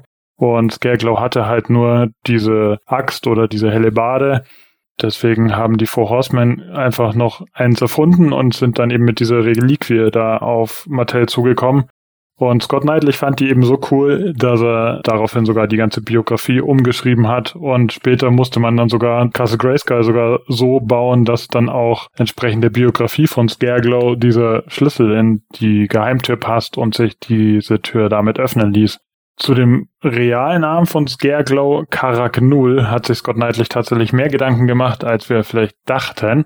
Denn Karak ist wohl nur eine etwas abgewandelte Aussprache von Crack, also Riss oder, oder Spalt, den Scarecrow eben in seinem Schädel hat. Und Null, weil er ein Geist ist, beziehungsweise halt damit auch null und nichtig ist, also null and void in Englisch und daher kommt dann der Name Karak Null auf Englisch oder bei uns Karak Null.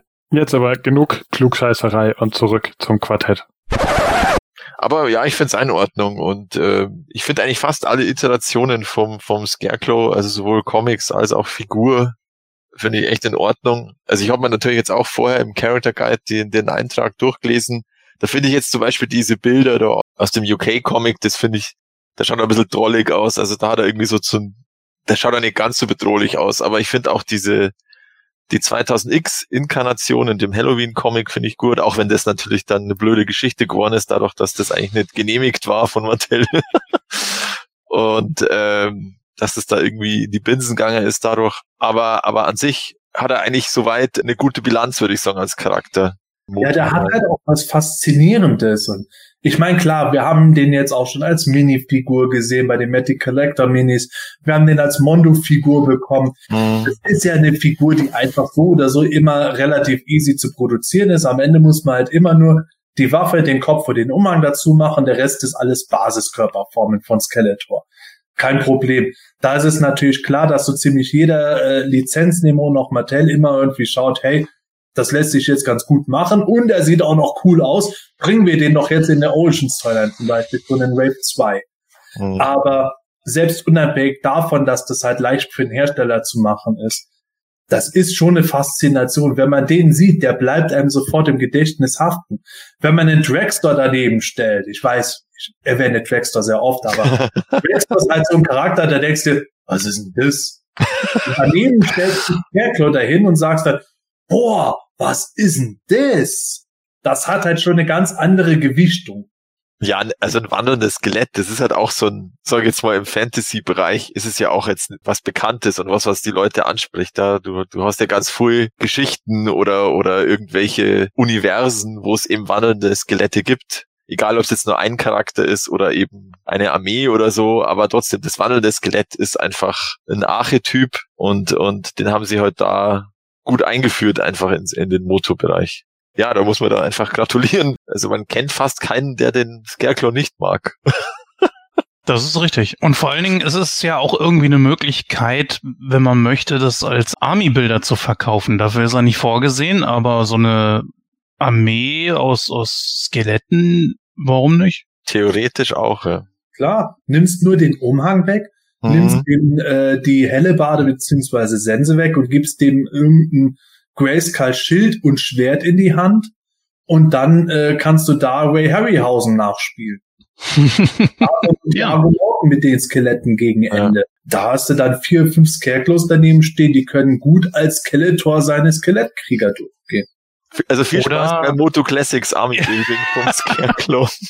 Ich glaube, der ist auch gar nicht mehr so billig, ne? Ich glaube, der, der ist bei den Classics ist der so arschteuer geworden. Was der ist zeigt. Ich meine, die Figur, die ist bei den Classics schon 2009 erschienen, also noch sehr früh, wo man auch wieder sieht, die war leicht zu mhm. produzieren, zu der Zeit, wo mhm. man auch viele Gussformen hatte. Da gab es auch keine Zweitauflage damals, die waren noch, noch verhältnismäßig geringen Menge produziert im Vergleich zu ein paar späteren Jahren und sieht halt geil aus. Es gibt so gut wie keinen, wo, wo, wir, wo ich wieder mal bestätigen muss, auch ein Casual Collector, der jetzt irgendwie neu einsteigt, da gibt es so gut wie keinen, der Scarecrow nicht gut findet und dann sagt, boah, den hätte ich aber gerne. Und schon klettern die Preise im Moment hoch, jetzt wo sowieso viele Leute scheinbar erst auf die Classics aufmerksam geworden sind. Also ich glaube nicht, dass er mal als, als Statue oder so kommt von, von Twitter. Das konnte ich mir jetzt nicht vorstellen. Dazu wäre jetzt fast ein, ein Skelett zu generisch irgendwie so als Statue. Aber, aber sonst aber es wäre mal eine geile Herausforderung. Ich ja. mich bis heute auf eine Scarecrow-Figur, die eben nicht nur irgendeine Pseudoknochenstruktur auf die normalen Körperformen bedruckt ja, hat, stimmt sondern ja. die wirklich ein Skelett ist. Ja klar, das könnte man dann da umsetzen, weil da hast ja. du dann das Oder Budget. noch geiler ist, wäre, wären Knochen, die von einer normalen Hauthülse umringt sind, so dass halt so der Körper ist transparent und innen drin ah. Auch sowas kann man mit der heutigen Technik, gerade bei sehr großen Sachen und unbeweglichen Sachen, Mhm. erstaunlich gut machen. Ah, okay. Wenn man mal überlegt, als was der schon alles erschienen ist, als äh, Mondo, als Reaction, als Mega Construct, also Hauptbeine, Dops. Dops. Gott, ja, ja, die Drops Ja. natürlich. Genau. Aber Ja, er den, kommt sehr früh mittlerweile, ne? ja, ja, der ist, glaube ich, einfach, ähm, Ja, super ja, der, einfach. der super verkauft sich einfach. Diese eine Reaction-Version, es gibt ja eine, die leuchtet logischerweise, und dann gibt's noch eine transparente, und das dürfte eine der wenigen Scarecrow oder wahrscheinlich die einzige Scarecrow-Variante sein, die nicht leuchtet. Die, die transparente Reaction-Figur von Scarecrow. Aber dafür ist sie transparent. Dafür ist sie transparent, das andere tolle Feature von Actionfiguren. Wie es auch so gut wie immer Faker gibt und so mittlerweile auch immer gerne Slidebit oder Anti-He-Man gemacht werden.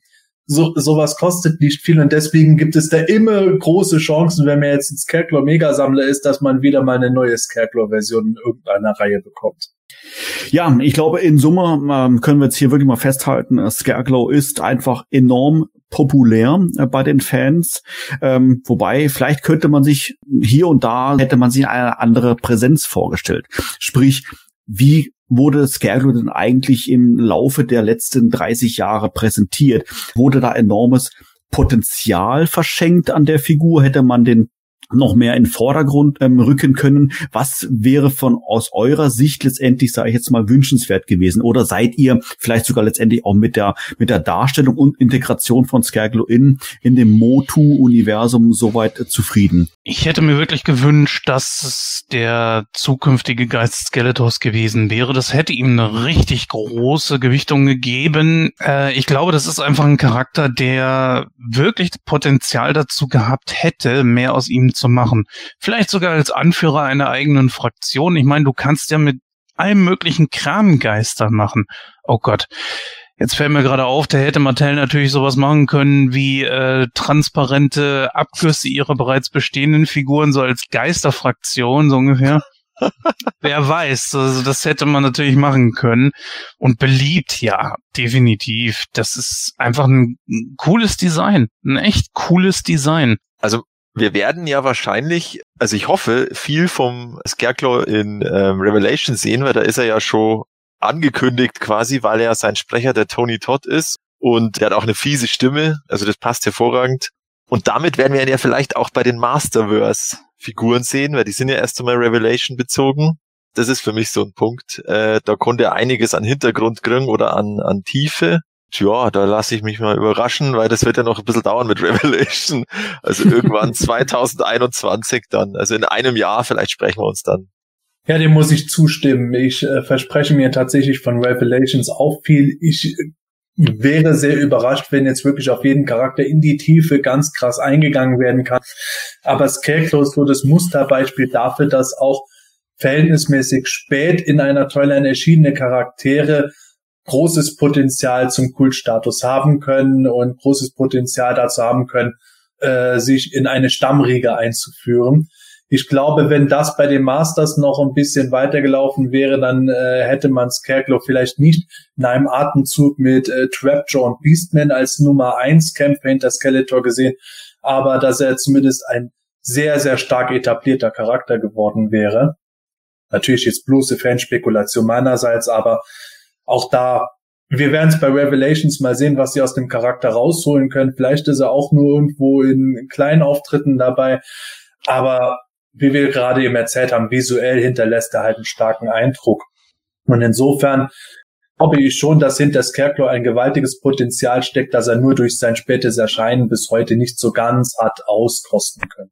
Hm, ein interessanter Punkt. Wie wäre es denn gekommen, wenn Scareglow vielleicht auch in Wave 2 damals in den 80er Jahren erschienen wäre? Ja, wir werden es nie wissen.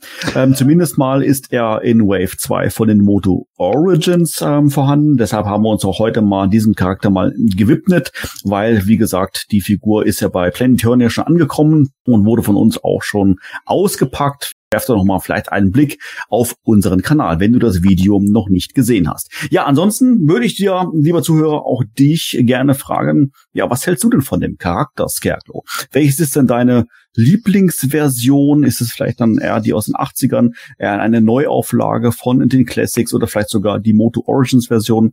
Lass es uns mal wissen. Schreib uns doch eine Nachricht über Planeturnia, über unsere sozialen Netzwerke. Ich habe es ja vorhin auch schon mal erwähnt gehabt. Wir freuen uns auf alle Fälle sehr über eine Nachricht von dir.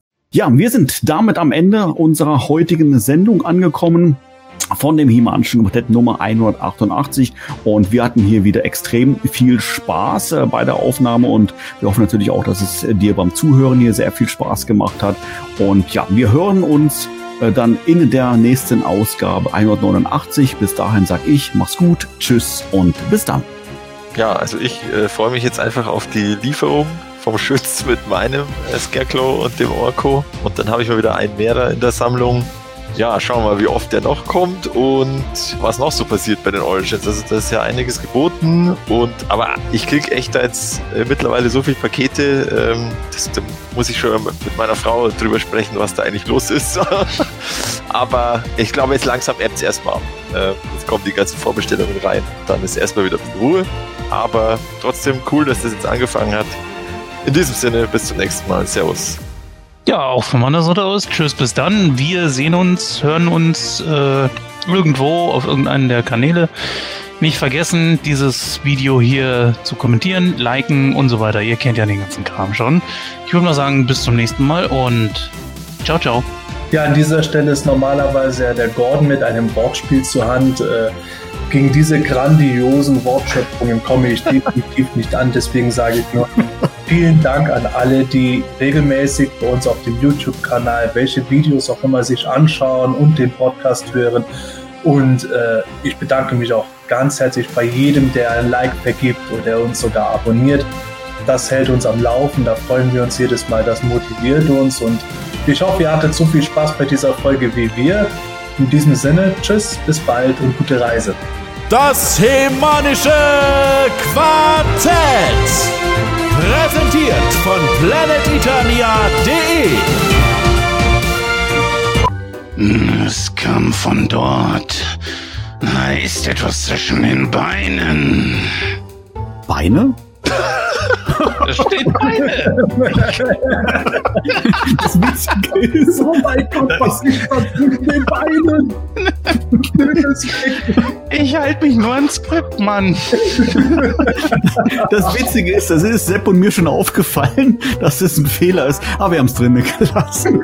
Oh. Für die Outtakes. Ja, perfekte Outtakes. Also Bäume, denke ich mal, ne? Ja, oder, oder Büsche oder Bäume, keine Ahnung. Zumindest nicht Beine, wobei zwischen Beinen ist ja auch manchmal was. Noch, da muss die Autokorrektur irgendwas gemacht haben. Oh, herrlich. Aber Jens, Kompliment, du bist voll dabei geblieben. Und wenn dem Herrn des bösen Beastmans Pilzeintopf nicht bekommt, muss Scarecrow mit dem... Ah. Ja, was zwischen den Beinen ist, erfahrt ihr in der nächsten FSK 18 Version. Nein, erfahrt ihr nicht. Ich mag doch gar keinen Holundergeist. Ab sofort schon. Ganz Hat, genau. hat, Das, hat, hat der Jens gerade gesagt, dass er sie wegscheucht? Ich habe verstanden, dass er sie wegschubst. Oder habe ich das falsch verstanden? Ach so, wie er es mit den Kindern bei Smith Toys immer macht. ja, genau. Äh, Die äh, dritte Frage ähm, wäre für dich, Matthias. Ähm, passt das? Äh, ich weiß es zwar nicht, aber ich kann es gut sagen, dass ich es nicht weiß. Alles klar. Ich hätte meine Kamera jetzt auch angemacht, aber ich habe so ein miserables Licht. Ich war jetzt darauf nicht vorbereitet. Dann hätte ich mich noch ein bisschen schön gemacht, meine Haare. Ich habe mich gar nicht geschminkt halt. Ich habe mich gar nicht geschminkt. Was ist denn hier heute los? Ah. Also allein meine Notebook-Kamera, das ist ja eine Katastrophe. Ich sehe aus wie ein Kasten Knete, ey. Was ist denn da los? Ja, ich bin aber überrascht, äh, Sepp, dass seine Leitung da echt durchhält, ey. Respekt. ah, wahrscheinlich hast du mittlerweile schon zwei Megabit, oder? Ja, wahrscheinlich. Ich fand das so geil, wo du geschrieben hast, ich lade das Video jetzt hoch. Bei jedem anderen hätte ich gesagt, okay, ich bleibe jetzt am Rechner, weil gleich ist es online. Bei dir wusste ich sofort, okay, ich kann jetzt eine Runde Fahrrad fahren gehen. Die beiden Weiber kommen an, aber ähm, Die beiden So- Weiber, was kriegen wir jetzt wieder Zuschriften hier? oh ja, Ich habe das gleiche Beide gedacht. Damen. Ich dachte, oh Gott. die beiden Damen, ja, die Beiden beiden Damen. Und da ist auch einer, der sieht aus wie ein Drache. Wer soll denn das sein? Bis heute kann ich mir das nicht erklären. Das muss einfach nur mal so eher dahergesagt worden sein. Und deswegen, Wieso? So what? So Rod. Da, natürlich. Klar, sicher. Mi- Mind blown. So, Mind lieber blown. Zuhörer, du warst live dabei. Jens hat es äh, erfahren. es war Sauron. Und er hat auch erfahren, dass Scareglow leuchten kann. Wahnsinn. Ja. Nein, also im Nachhinein natürlich klar, dass das, jetzt ein das Brain gecrashed? ich habe mich jetzt genug blamiert. Nein, also äh, klar, sicher, das im Nachhinein war ihm das klar. Ja. Das Hemanische Quartett. Präsentiert von planeteternia.de